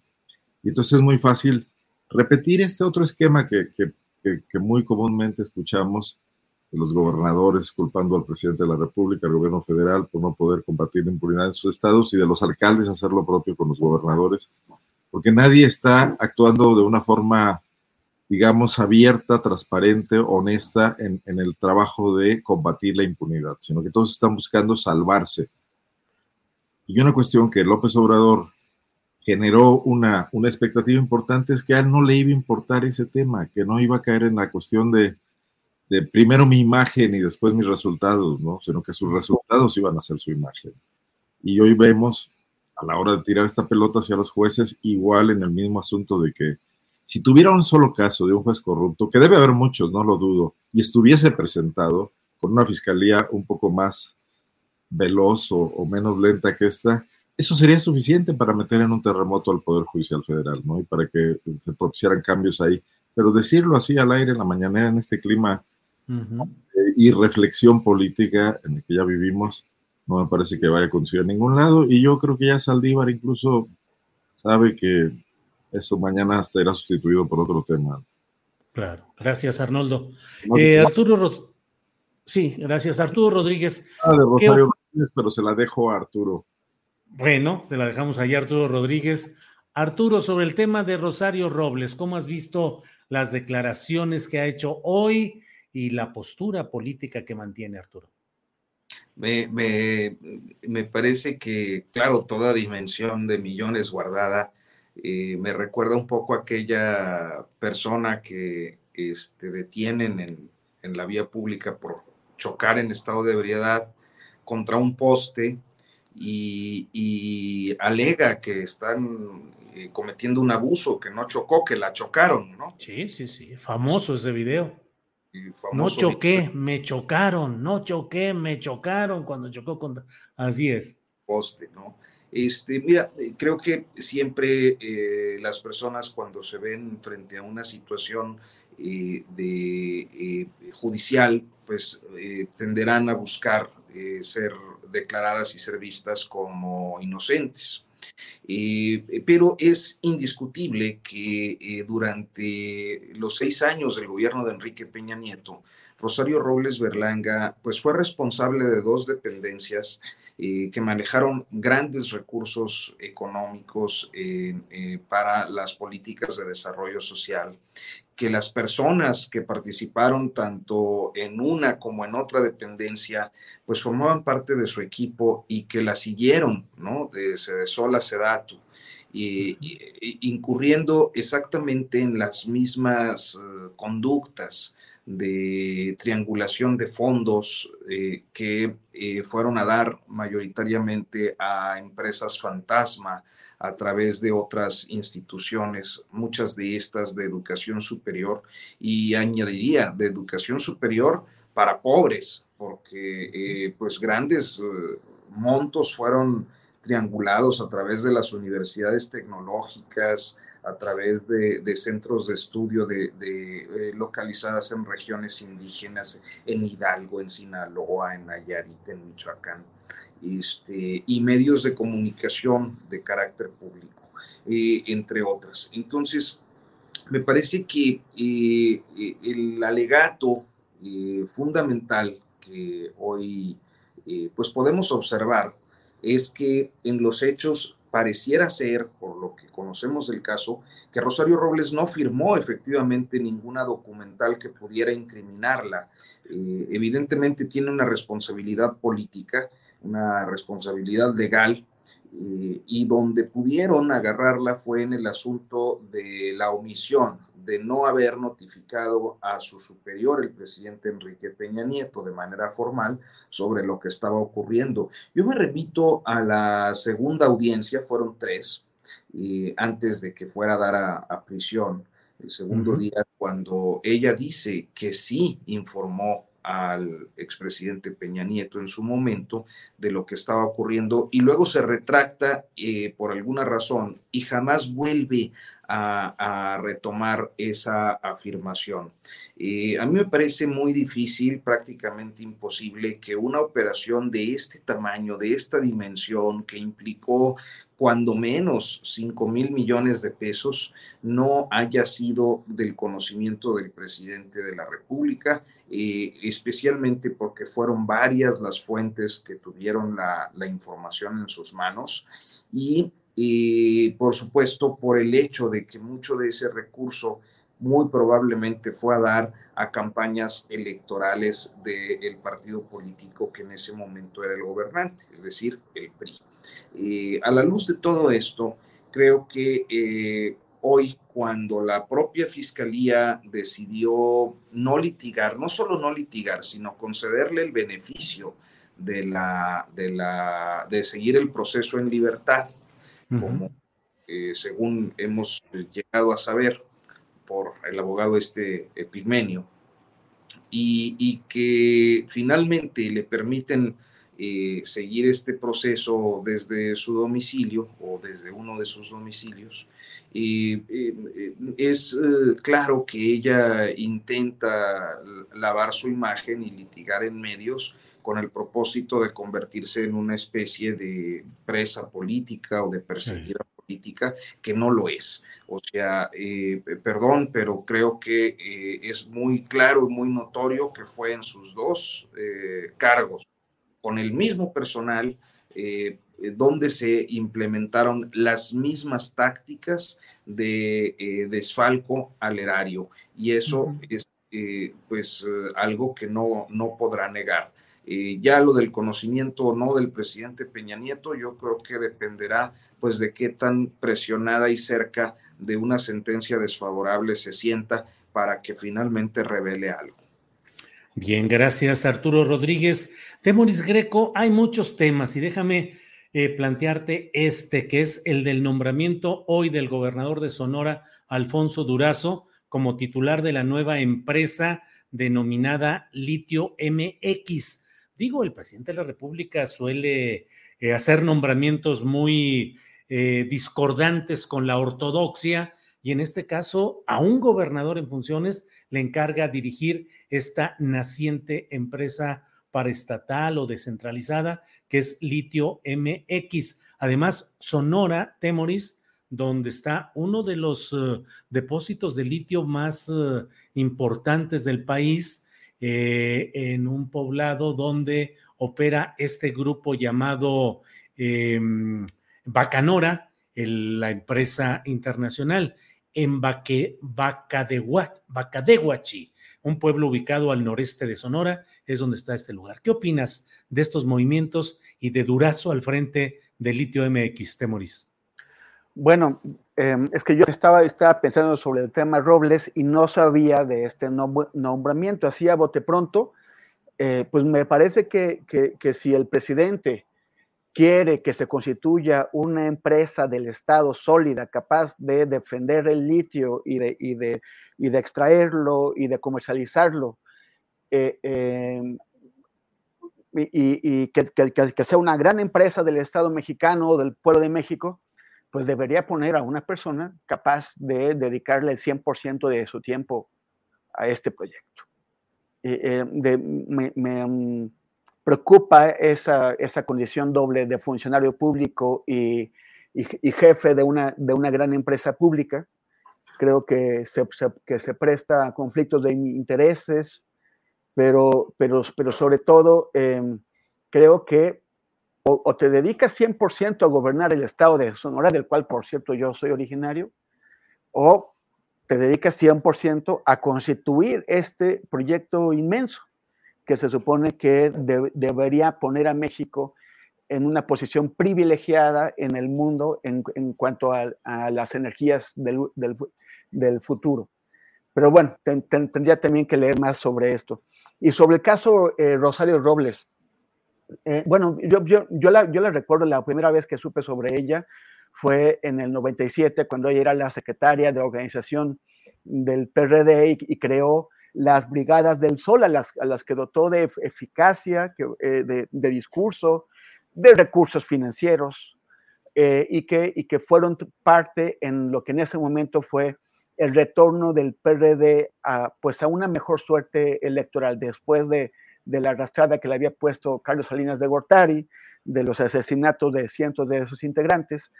El, Andrés Manuel López Obrador, desde que desde el 96 era el presidente del partido y ella como secretaria de organización, lograron eh, devolverles las victorias y tuvo una importante presencia legislativa en, ese año. Eh, y, ella es, es, una guerrera, o sea, cualquier cosa se le, se le puede acusar, pero es mucho más combativo, contrastó mucho su ejemplo eh, en la, cárcel, guardando silencio, manteniendo las complicidades, el, pacto de impunidad, mientras Lozoya pues estaba haciendo un juego muy, muy, muy, contrastante. Y también el hecho de que yo no creo que ella no mereciera estar en la cárcel, pero sí que no era la única que tenía que estar en la cárcel. Ahora, ¿qué es lo que está pasando en la relación entre Gertz, entre, entre el fiscal Gertz y Rosario Robles. Porque, por un lado, eh, la fiscalía cede y le permite eh, llevar su, su, proceso en prisión domiciliaria. Eh, hubo muchos cuestionamientos porque el, delito por el, que, por el que fue aprendida no ameritaba esta prisión preventiva, pero este, para el mismo tiempo hay que recordar que había otras dos órdenes de aprehensión que fueron expedidas en octubre de 2020 por delincuencia organizada y por operaciones con recursos de procedencia ilícita. Y la, y, o sea, y la fiscalía de Alejandro Gergers Manero decidió no ejecutarlas y estas sí ameritaban una, una prisión preventiva y ahora la, deja ir. ¿A qué acuerdos está llegando para variar Alejandro Gers, Manero? O sea, es, es un escándalo. O sea, es un escándalo porque todo lo que hace Gertz es caprichoso o, es por motivos totalmente opacos que finalmente a dónde va. En todo lo de importancia ha fracasado Alejandro Gers Manero. Ahora seguimos preocupados por este manejo que está haciendo del caso Yotzinapa pero, además, en todo lo que tiene que ver con sus problemas personales, con sus caprichos, con sus venganzas, avanza. Hay que recordar lo que eh, se, se, dio a conocer el día, día de ayer, que la fiscalía está buscando cómo proceder contra Santiago Nieto, porque eh, Santiago Nieto está intentando que 250 eh, millones de dólares en manos de Genaro García Luna vengan de Estados Unidos a México como parte de la, de la, restitución de los daños que causó García Luna en México. Pero a Gertz no le importa eso, no le importa. O sea, si, si Gertz en, en esta persecución legaloide que trae contra Santiago Nieto consigue su propósito, México va a perder esos 250 millones de dólares. ¿Qué le importa más a ese señor? ¿Qué le importa más a Alejandro Gers? Es un saboteador. Está destruyendo todos los mejores esfuerzos que se puedan hacer para combatir la corrupción, la corrupción en México. Y, no es posible sacarlo, porque eh, eh, esto intenté explicarlo hace un rato en mi muro de, Facebook y en Twitter. No es posible sacarlo porque para correr a Alejandro Gers Manero hace falta que dos terceras partes del Senado voten. Entonces, pero tú, tú tienes a un Senado dirigido por Ricardo Monreal, que Ricardo Monreal está enojado con el presidente y que además necesita los votos del PAN o del PRI o de alguien más para poder sacar a Gers, y nadie le va a hacer la vida más fácil a Andrés Manuel dándole esos votos. Entonces, evidentemente, el presidente no tiene más opción que seguir trabajando con este fiscal, porque incluso si lo quisieras sacar, él aprovecharía, tendría meses, meses de polémica y de, escándalo y no le importan la polémica y el escándalo para acabar de destruir a la fiscalía, para acabar de sabotear todos los casos que tiene y además también para montar casos nuevos, para difundir información cierta o falsa, pero desde la fiscalía sobre el presidente y sobre sus, sus, allegados. ¿Cuánto, ¿Cuánto les sabrá Gers Manero? No, no sabemos, pero sin duda no ha estado perdiendo el tiempo ahí este señor. Entonces tenemos una tragedia porque lleva tres años en el cargo y le quedan seis. Seis años todavía nos vamos a tener que fletar con Alejandro Gers Manero en la, fiscalía. Gracias, Temoris. Eh, una puntualización. Eh, Alfonso Durazo queda como coordinador de los trabajos de esta instalación del litio MX. Se entiende o se ha dicho que con oficinas de litio MX en Hermosillo, Sonora. Eh, la designación del director lo habrá de tomar la, mm, el Consejo de Administración que estará presidido por la secretaria o el secretario de Energía, hoy es Rocío Nale, quién sabe más adelante, pero en su momento los dos órganos de gobierno serán el Consejo de Administración y la Dirección General.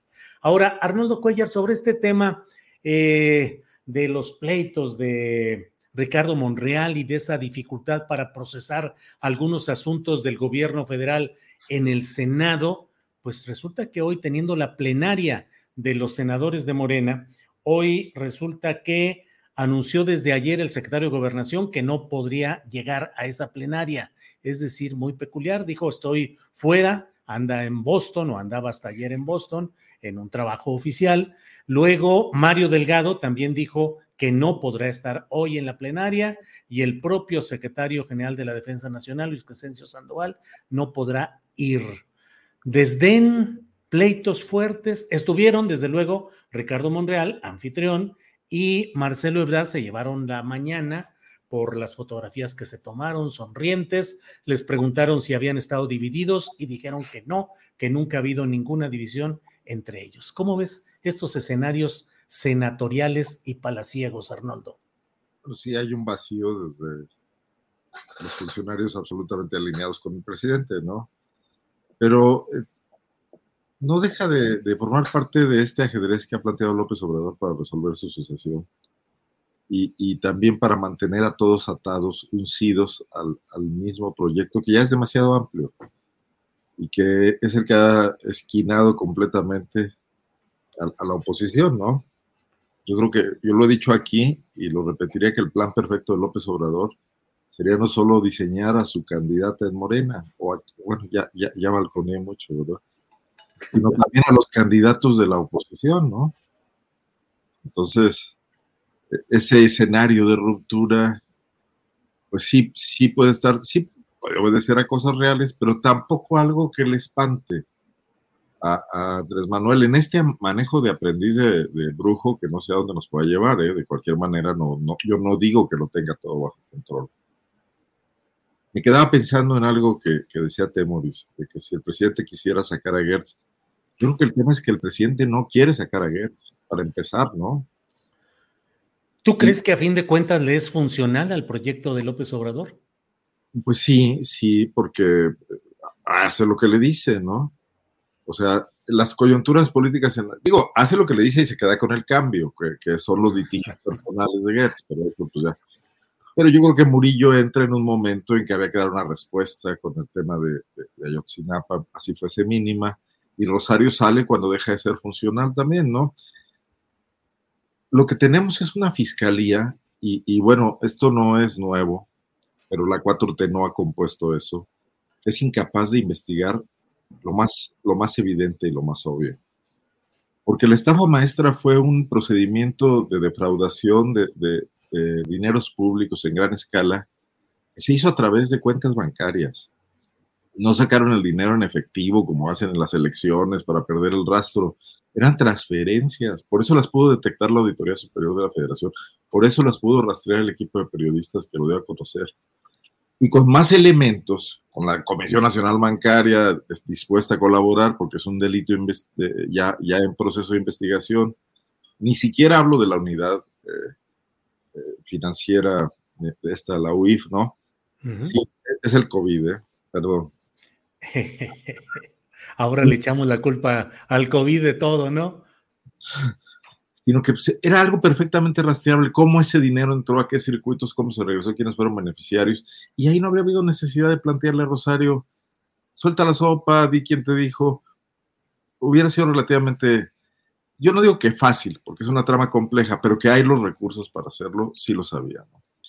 Si tú enjuicias a Rosario Robles y la dejas libre en su casa, acudiendo cada 15 días a comparecer, lo cual también es nota, etcétera, y tienen el asunto ahí en movimiento, y luego logras establecer una sentencia, creo que es más efectivo que lo que pasó. Tenerla detenida para investigar y luego soltarla porque no hay los suficientes elementos, ¿no?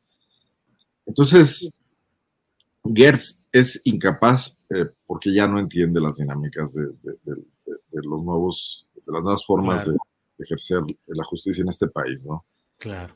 Y porque ni siquiera tiene un equipo porque se quedó con los mismos que estaban ahí, que seguramente están a, su vez quedándose con los cambios de él, ¿no?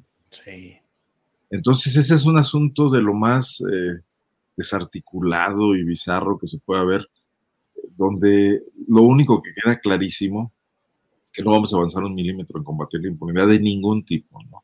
Por eso el presidente cuando se lanza contra el Poder Judicial, pues hierra mucho, porque esos casos que, que, no avanzan y que los jueces luego optan por liberar provienen de pésimas investigaciones de, sí. Arnoldo, gracias. Arturo Rodríguez. Arturo, eh, ¿qué opinas de este, mm, de estos escenarios de actores cambiantes y confrontados hoy en el Senado, pero qué tanto reflejan justamente este escenario de futurismo adelantado. Todo futurismo es adelantado, obviamente, pero en este caso, el futurismo 2024 se destapó con mucha anticipación y hoy tenemos ya estos escenarios en los cuales en el Senado así haya razones justificadas para la ausencia del secretario de la Defensa Nacional, del presidente de Morena y del secretario de Gobernación, parece que está abierta la guerra política entre bandos en Morena porque hoy en esa sesión plenaria de senadores de Morena, donde además se está peleando también quién va a quedar como presidente del Senado, que se habla mucho de que sería, eh, bueno, ahí están las discusiones. Em, ¿Cómo ves todos esos escenarios y esos pleitos adelantados o qué será, Arturo? No, yo creo que sí, el adelanto exacerba algo que eh, es un problema de origen para Morena como lo ha sido para los partidos de izquierdas históricos, que son proclives pues a lo faccioso, que son proclives a un tribalismo eh, muy peculiar, pero que eh, tiene en este caso el ingrediente adicional de una adopción eh, bastante significativa de expriistas y de expanistas que saben jugar a los juegos políticos y complican muchas veces los eh, procesos o terminan eh, exacerbando a quienes, eh, exasperando a quienes no tienen, pues digamos, las mismas mañas. Yo es así como lo veo. me parece que en efecto este episodio que nos describías de manera muy precisa, pues es justamente el reflejo de una situación más o menos generalizada en el morenismo nacional y en el, los estados, donde, sobre todo donde todavía no alcanzan eh, las gubernaturas y, y, donde se van perfilando diferentes liderazgos que entran en disputa con otros liderazgos porque pues sus intereses no convergen con el futuro, es decir, los intereses de quienes aspiran a ser presidentes municipales, gobernadores, eh, presidentes de la República, etcétera. Entonces, eh, creo que eso está muy, muy claro. Eh, las plenarias de Morena han sido así. A mí, por ejemplo, la semana pasada, cuando vimos este episodio, sí fue la semana pasada, me parece, del fuete que le dan a, a Pablo Gómez para que reprima a los del propio movimiento y se hace toda esta denuncia de eh, pues el juego sucio durante la interna para congresistas nacionales y pues es también creo que la, la expresión más uh, radical eh, de lo que está ocurriendo. Eh, inclusive el uso del lenguaje es muy radical porque no, pues es, no es un lenguaje democrático, no es un lenguaje que se apegue a los principios de, de, pluralismo y de democracia que deben privar en, en un instituto político. Eh, y no me sorprende tampoco que el secretario de Gobernación decida no asistir, porque lo más probable es que así como le pasó a Pablo Gómez, pues haya alguien que intente eh, a costa suya, eh, pues eh, fortalecer o, desplegar su agenda. Pero sí, y creo que para concluir eh, rápido, se trata de una expresión que de exacerbación de las disputas de origen eh, en el contexto de un proceso sucesorio adelantado. Gracias, Arturo. Temoris Greco, el presidente de la República, irá a Zacatecas, donde se han puesto las cosas Así han estado durante mucho tiempo, pero en días recientes ha sido todavía más fuerte toda la mm, eh, explosión de actos criminales de los grupos que allá predominan. Y dice el presidente que va allá, pero que mucho de lo que se está viendo es eh, propaganda, es amarillismo. ¿Cómo ves esta visita? ¿Cómo ves lo que está sucediendo en Zacatecas, Temoris Greco? Bueno, hay, hay, gente que está criticando al presidente porque va a ir a Zacatecas y si no fuera, pues también lo criticarían. Eh, a mí me parece que, está bien que, vaya a ver pues lo que ya sabe que está pasando. El, tema es que sigue, sigue da, la impresión de que solamente está ganando tiempo mientras, mientras pueda tener una Guardia Nacional lista para desplegar una estrategia más proactiva en la recuperación de, aquellas partes del, territorio que se han perdido. Y pues mientras tanto, eh, la, gente en los lugares más aquejados por la violencia, pues va, va, a seguir sufriendo. Es como, o sea, ya todos estamos en la lógica de, o, en, la, en, la, idea de, de, contar el tiempo hacia atrás, de hacer una cuenta regresiva para ver cuándo realmente se empieza a a, derrotar, a contener y a, derrotar a los distintos grupos del crimen organizado, porque hasta ahora no está pasando. Este, y, el, tema de, el problema de esta cuenta regresiva es que no sabemos en dónde termina, entonces como que parece que nunca empieza. Quedan eh, dos años de este gobierno y tendrían que entregar unas cuentas mucho más positivas de las que estamos viendo hasta ahora. Gracias, Temoris. Arnoldo Cuellar, va el presidente a Zacatecas, giras que ya conocemos más o menos que es ir, puede luego ir la Guardia Nacional, pero como que no se acaban los escenarios delictivos en las entidades del país. ¿Qué opinas, Arnoldo? Regresemos a Gertz Manero, ¿les parece? pues sí, pues sí. El único que puede investigar, detener, consignar, aportar procesos para un juicio y lograr condenas de criminales es la Fiscalía General de la República. Auxiliada en, todo caso por fiscalías de los estados, que hay delitos ya que pueden también, bueno, los homicidios por supuesto son locales, pero también el narcomenudeo se podría perseguir así.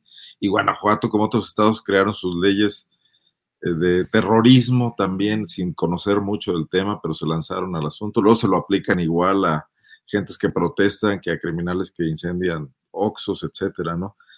Pero ¿Qué pasa con la fiscalía en, el país, en el territorio del país? Está desmantelada. O sea, si tú hablas con cualquier eh, agente del Ministerio Público Federal, te va a decir que tiene, que hay una treintena de policías ministeriales federales en el estado y se los tienen que asignar entre 10, 12, 15 fiscales y hay días en que no pueden investigar nada. Aparte, les viene muy bien no investigar nada, ¿no?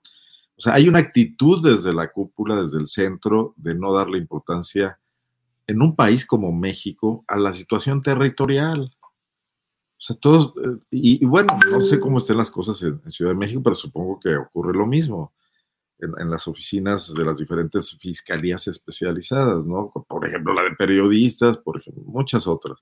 Yo fui a presentar una queja hace dos años, una denuncia contra el agente del Ministerio Público que me recibió mi denuncia por espionaje y se la turnó a Samarripa, siendo un fiscal federal, se la turnó al fiscal del Estado, que la conocía antes de cualquier otra cosa. No me han vuelto a llamar para que ratifique mi declaración ni nada, bueno, nomás hice el numerito, pues, pero... Entonces, el ejército y la Guardia Nacional, ¿qué van a hacer para combatir al crimen organizado? Entrar en confrontación como si fuéramos Colombia o El Salvador cuando la insurgencia, hacer eh, batallas para contener a los, a los grupos fuertemente armados. Yo creo que eso no nos lleva a ninguna parte. Eso sí sería la militarización total del combate a la delincuencia organizada en México. Tendrían que empezar por ver las conexiones de dinero, ver las complicidades políticas, las complicidades empresariales y empezar el desmantelamiento de esa red, de esa red. Pero eso le tocaría a la Fiscalía General de la República. Ustedes lo ven haciendo, porque yo no. Si no pudo con lo de Rosario Robles, que era como la tabla del 2, que era dinero público saliendo de arcas públicas y la tesorería de la federación, ¿cómo va a poder contra el lavado de dinero que invade el país? Entonces, es, esas, esas respuestas del presidente de mandar más Guardia Nacional, coincido con Demoris, es ganar tiempo. Y bueno, entran en esta lógica donde también a los gobernadores les viene muy bien y la gente piensa que, no sé, cierta gente, no toda la gente, porque quienes ya se han topado con patrullas del ejército, de la Guardia Nacional en las ciudades, tampoco les da mucha tranquilidad. Gracias, Arnoldo. Em, pues Arturo Rodríguez, son las 2 de la tarde con 48 minutos, ya vamos rumbo a la parte final de este programa. Eh, postrecito, lo que desees agregar, y me quedé pensando, Arturo, si el PRI hubiera ganado en 2018 con Mid, era su candidato, o quien hubiera sido su candidato, a lo mejor ahorita Rosario Robles sería candidata a gobernadora de Coahuila, dado que tiene familiares, su padre y su madre son de allá, ¿no, Arturo? Tenía en, en un ranchito que se llama San Antonio de las Alazanas, que es un, lugar muy, muy bello, eh, boscoso. Para nosotros eh, en el norte del país los lugares boscosos pues, son escasos y, en este caso eh, era, era, es como un medio paradisiaco, ahí hay una zona hotelera y de cabañas importante. Este, pero Rosario fue, se supone que pues vivió ahí en alguna etapa de su vida y entonces yo me acuerdo que algún gobernador, quizás Enrique Martínez, inclusive le entregó, o Humberto Moreira, uno de los dos, eh, le entregó las, eh, le hizo ahí un evento como hija distinguida de San Antonio. Eso, creo que fue Moreira, este, hace años. Y entonces, pues sí, pero creo que también eh, el único lazo he encontrado, ah, que no deja uno, ¿verdad? Siempre de estar. El, el único lazo que yo he encontrado con los Coahuila es que eh, por el lado Berlanga tuvo unos parientes o tiene unos parientes, uno de ellos desaparecido, por cierto, desde 2011, cuya viuda se convirtió en eh, quien, eh, la, la, historia menos esta, cuando ella renta Reforma 222 allá de México, da un domicilio ubicado en Torreón, Coahuila. Y este domicilio de Torreón, Coahuila, corresponde al de la prima política viuda, que a su vez, eh, junto con un hermano, eh, resultaron ser accionistas de, las, de tres de las empresas a las que se destinaron recursos de la llamada estafa maestra de las empresas. No, pues reunía todos los requisitos para ser candidata, pues cómo no. Bien. Arturo Postrecito, lo que desees añadir. Ya que hablamos de la comarca lagunera, porque el domicilio este estaba en Torreón, este, creo que vale la pena, bueno, para mí, mencionar Eh, en la edición más reciente del Coahuilense hicimos, eh, bueno, se realizó un, par de reportajes que son relevantes sobre Grupo Lala y sobre el estrés hídrico de la comarca lagunera particularmente la forma en la que Grupo Lala, a través de los cacicazgos eh, campesinos priistas, eh, va eh, pues dejando sin agua a los campesinos ejidatarios de la zona de Matamoros, Pedro, ahí en la laguna, hasta que pues se ven forzados a rentarle sus tierras, a vendérselas y a cederle sus derechos de agua cómo fijan los precios, cómo mantienen el control político, cómo se hace sentir el cacicazgo a través de los módulos de riego. En fin, eh, es, un, par de reportajes que considero vale la pena eh, pues ver eh, si tienen a bien asomarse ahí está la pestaña de edición impresa y en la edición impresa pues viene este, este, este par de trabajos sobre Lala, la familia Triso, la Tricio, la familia eh, García Lesprón, etcétera. Con toda la, pues ya ni tanta discusión sobre el proyecto de agua saludable, que fueron 7 mil millones de pesos o algo así, y que la oposición técnica y cívica, creo, que fue aplastada ahí en la zona lagunera para imponer ese proyecto, Arturo. Sí, e, es, es todo otro, otro tema. Que, lo que pasa es que, bueno, la, la, región está sometida a un estrés hídrico tremendo desde hace muchos años.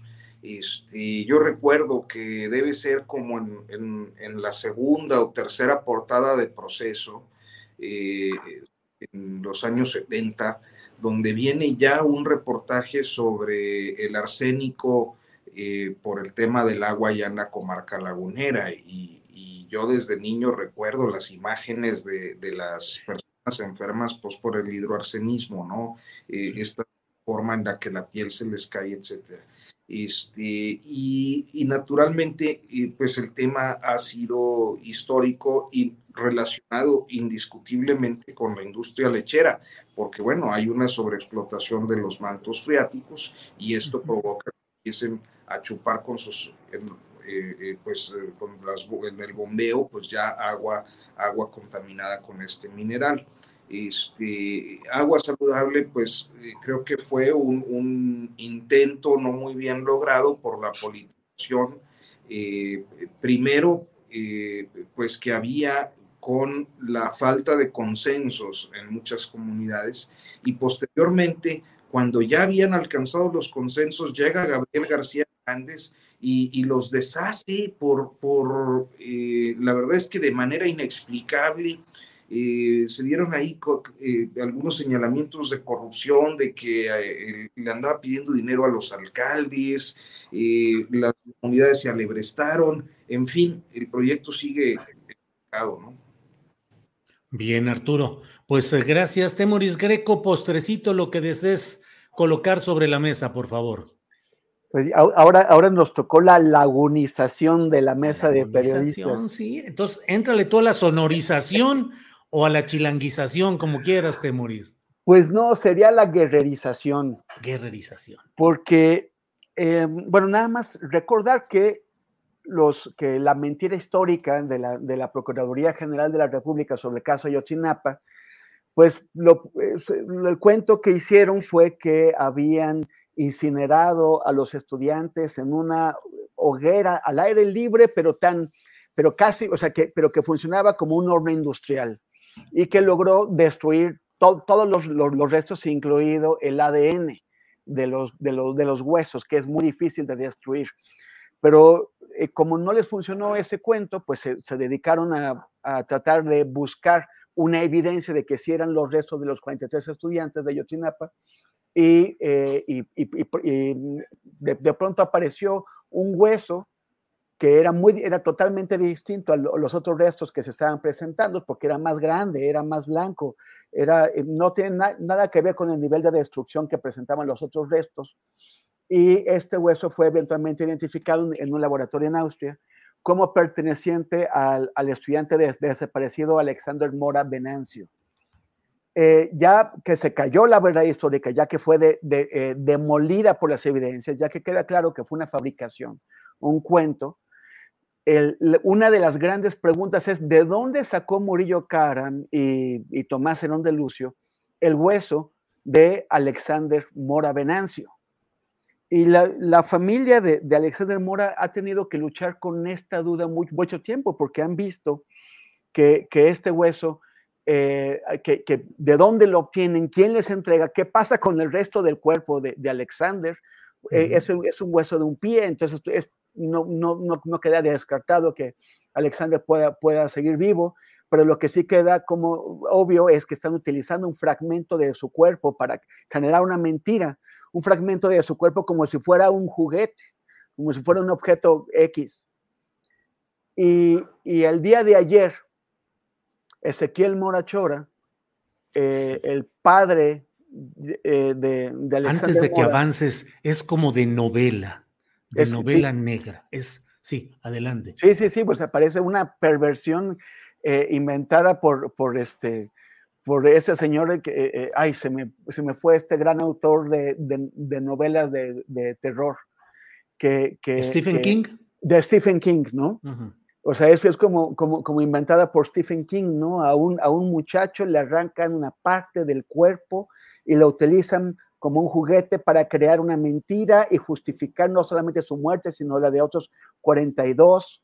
Y de pronto anda el hueso por ahí y nadie sabe, de, nadie quiere decir, porque algún, alguien sí sabe de, dónde salió, quién, quién lo obtuvo y quién lo entregó a, la Procuraduría. Este, o sea, aquí hay demasiada porquería como para, bueno, como todo lo que tiene que ver con, con la manipulación del caso Yotzinapa.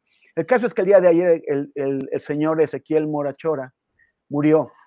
Murió en circunstancias un poco extrañas, hay, hay, hay molestia por parte de, algunas personas, pero no quiero entrar en ello porque lo principal es que después de ocho años de la desaparición de su hijo, él no solamente no sabe qué pasó con él, dónde está o, o, qué, o qué le hicieron, sino vio cómo utilizar una parte del cuerpo de su Alexander para esta falsificación, para esta para estas cosas tan miserables que no tienen nombre. Y pues bueno, solamente quería aprovechar el postrecito para decir descanse en paz Ezequiel Mora Chora y que ojalá que Alexandra y los otros 42 tengan verdad y tengan justicia.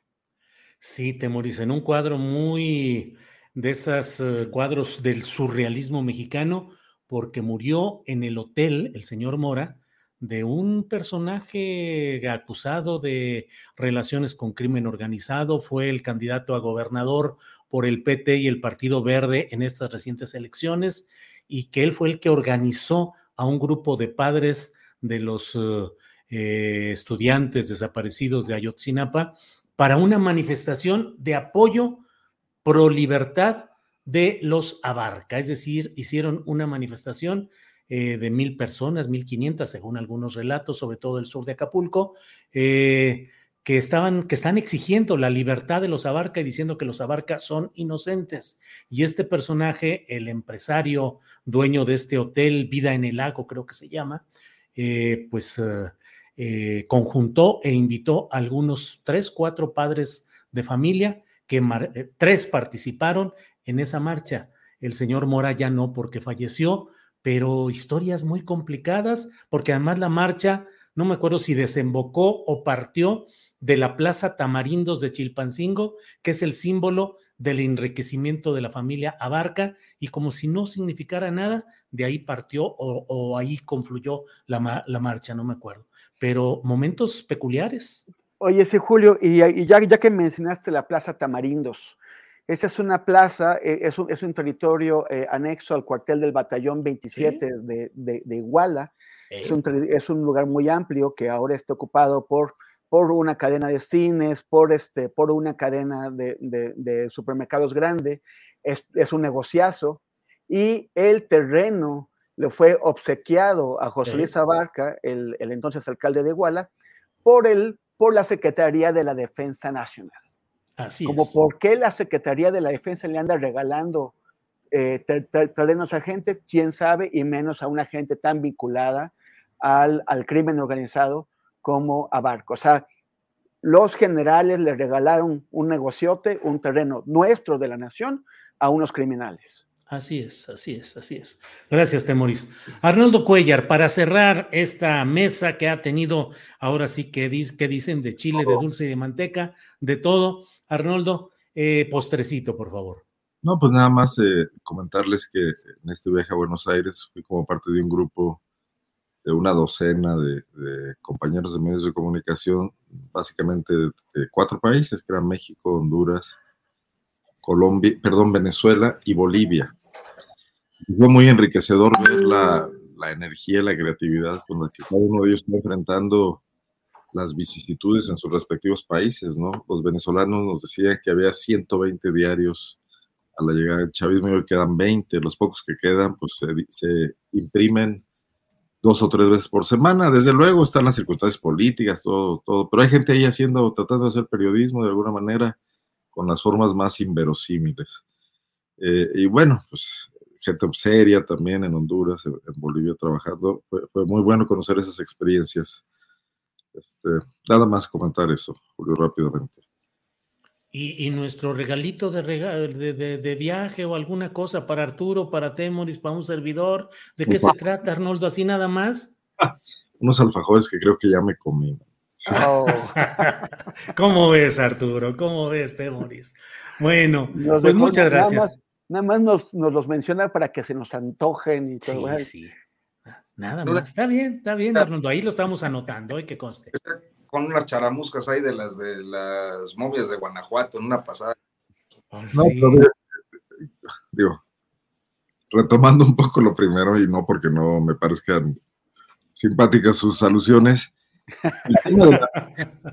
El tema, de la, polarización está presente en todas partes con diferentes matices. Y algunas veces hemos hablado aquí de cómo escapar a ese tema, porque realmente que es que te encierren en un asunto donde no vas a ganar nada y, vas a entrar en, en un tema que oculta muchos matices. Si algo tiene este continente son matices.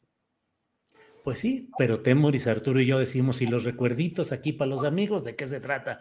Arnoldo, muchas gracias. Temoris, gracias. Si nada más nos quiso distraer, ¿eh? Así, sí, sí, sí, la polarización, no, no, los alfajores, ¿dónde están?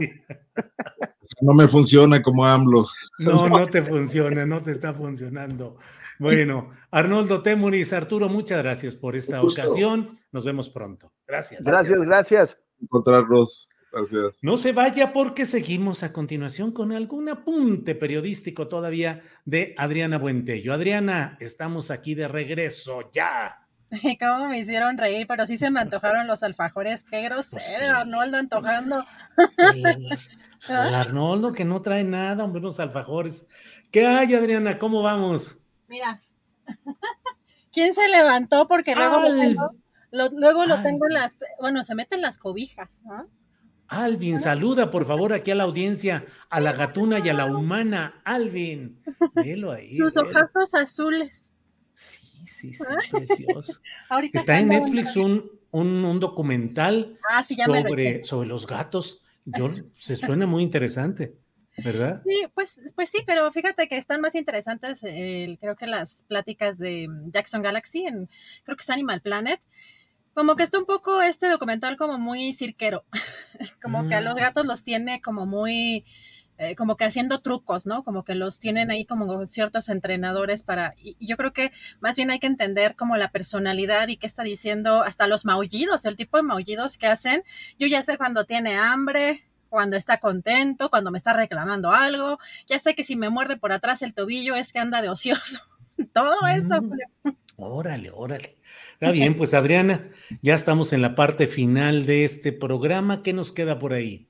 Fíjate que interesante, estuvimos platicando también, bueno, ayer tuviste una entrevista con Mari Sainz, esposa de Israel Vallarta, y pues algo de, los, de lo que nos comenta es que todavía está pendiente la reunión con Rosa Isela eh, la titular de la Secretaría de Seguridad Ciudadana. Hay que recordar que el presidente le encargó particularmente ese tema a la secretaria y nos comentaba Mari que todavía están pidiendo información y que en cualquier momento se pueden reunir, pero todavía hay una fecha definida. Sin embargo, lo que estamos viendo ya en su cuenta de Twitter y lo que nos comenta Mari es que está convocando para una marcha el próximo lunes 5 de septiembre esto por eh, la liberación inmediata de Israel Vallarta, donde se van a concentrar en el eh, Senado de la República a las 11 de la mañana para ir a la Fiscalía General de la República y que también posteriormente se va a dar una conferencia eh, de prensa donde van a estar algunos de los abogados y asesores de este caso. Así que también vamos a darle seguimiento a todo esto que está eh, pasando, que eh, pues está esperando Mari y su familia que se dé ya la liberación pues próximamente, en próximos días, horas, estarían esperando que algo ya de esto ocurriera, Julio. Bien, pues muchas gracias. Creo que con esto estamos ya. Oye, se está llevando aquí el chat. Eh, Alvin, puros, puras chuleadas y qué bonito. El gato morenista, qué lindo y beautiful. El morenista. ahora y ahora, ¿por qué ya lo metieron en la política? O sea, ahora fíjate nada más. Este. De todo hay, así es que va a tener que aparecer más seguido Alvin para subirnos aquí la audiencia. Es que normalmente, como si es la tozón, eh, o sea, a veces, este, eh, se mete en las, en las cobijas o en las, bueno, en la, en la colcha y durante todo el programa no me dan lata. Pero fíjate que sí es chistoso que yo creo que ya está viejito también y que está como que los ruidos, cierto tipo de ruidos ya le molestan. Entonces, cuando escucha la transmisión y alguna voz como la mía más aguda o como la de Carolina, por ejemplo, eh, como que le, le molesta y se va. O sea, una voz tiene que ser como algo un poco más agudo y como que no, no, este, no le hace muy feliz y como que se va, entonces se para y empieza a dar lata, ¿no? Se levanta y empieza a dar lata, pero bueno. Alvin, por favor, compórtate aquí cuando menos las dos horas y fraccioncita del programa. Adriana, pues eh, gracias. Creo que eh, en general tenemos eh, toda la información interesante de este día, Adriana. Así es, Julio, estaremos pendientes. Bueno, si me permites, algo de lo que quedó un poco pendiente porque eh, fue interesante todo lo que ocurrió en alrededor de todas estas marchas, sobre todo por el Día Internacional de las Víctimas de Desaparición Forzada. Eh, hay un esfuerzo que creo que vale la pena mencionar, que es el de Marcela Turati, esta periodista, gran periodista que se ha dedicado y se ha especializado en estos temas y que ha sido una de las fundadoras de Periodistas de a pie, también de eh, cofundó Quinto Elemento Lab y está ahora también coordinando eh, esfuerzos en a dónde van los desaparecidos.org. Y hoy precisamente eh, Marcela Torate andaba justamente allí en Paseo de la Reforma, en, este, en medio de estas manifestaciones, presentando lo que es el Socorrobot. Ella anuncia en su cuenta de Twitter también que presentan esta herramienta eh, que en WhatsApp guiaría las familias sobre cómo empezar a buscar personas desaparecidas en México, donde desaparecen 15 personas al día y sobre todo dice que la crearon los eh, eh, integrantes del equipo de Quinto Elemento LAR, también de Codeando México y de Narrativas y Memorias, así como también eh, Yosune, deseando que nadie tenga que utilizarla, pero interesante esta herramienta que presenta Julio porque Marcela Turati, una persona que se ha dedicado y se ha especializado en estos temas y que sabe pues qué se necesita, sobre todo en términos de la confiabilidad de la información en estos casos. Pues qué bueno, qué bueno, es muy importante. Como dicen ellos, ojalá no tengamos nunca que consultarla pero finalmente ahí hay seguramente, no la he visto, pero seguramente pues está detallado todo el proceso de lo que se tiene que realizar. En eh, Guadalajara, un hermano de una chica que desapareció rumbo a Vallarta, rumbo a Puerto Vallarta o de regreso de Puerto Vallarta, no me acuerdo, o en alguno de los lugares de por ahí, San Francisco creo que fue en uno de esos lugares, eh, también hizo una recopilación, supongo que no con tanta organización como Marcela y estas organizaciones y compañeros de la sociedad civil, pero pues sí, por desgracia, son de esas cosas que ojalá nunca las usemos, pero bueno, pues ahí está ese esfuerzo. Adriana, pues eh, ahí vamos adelante. Ahí Con mucho gusto, pues ya huele a sopita, ya por acá ya veo muchos comentarios. Fíjate, están diciéndole que dicen, ah, a Alvin tampoco le gusta Carolina por su voz chillona, pues ni la mía, porque yo también empiezo a hablar y también se despierta y como dice, ¿qué onda? Sí, Es, un poco sensible, pero sí hay, hay acá muchos este, comentarios, lo voy a sacar más seguido.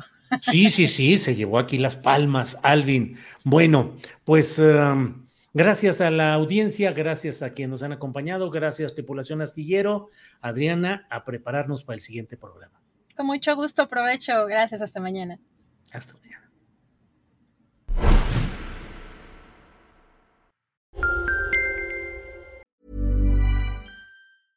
¿No se merece tu familia lo mejor? Entonces, ¿por qué no los mejores huevos? Ahora, Egglands Best están disponibles en deliciosas opciones. Huevos clásicos, de gallina libre de jaula y orgánicos de Egglands, que ofrecen un sabor más delicioso y fresco de granja que le encantará a tu familia. En comparación con los huevos ordinarios, Egglands Best contiene la mejor nutrición como 6 veces más vitamina D, 10 veces más vitamina E y el doble de omega 3 y B12. Solo Egglands Best. Mejor sabor, mejor nutrición, mejores huevos. Visita egglandsbest.com para más información.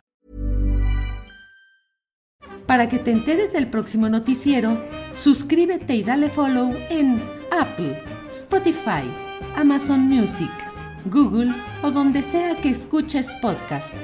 Te invitamos a visitar nuestra página julioastillero.com.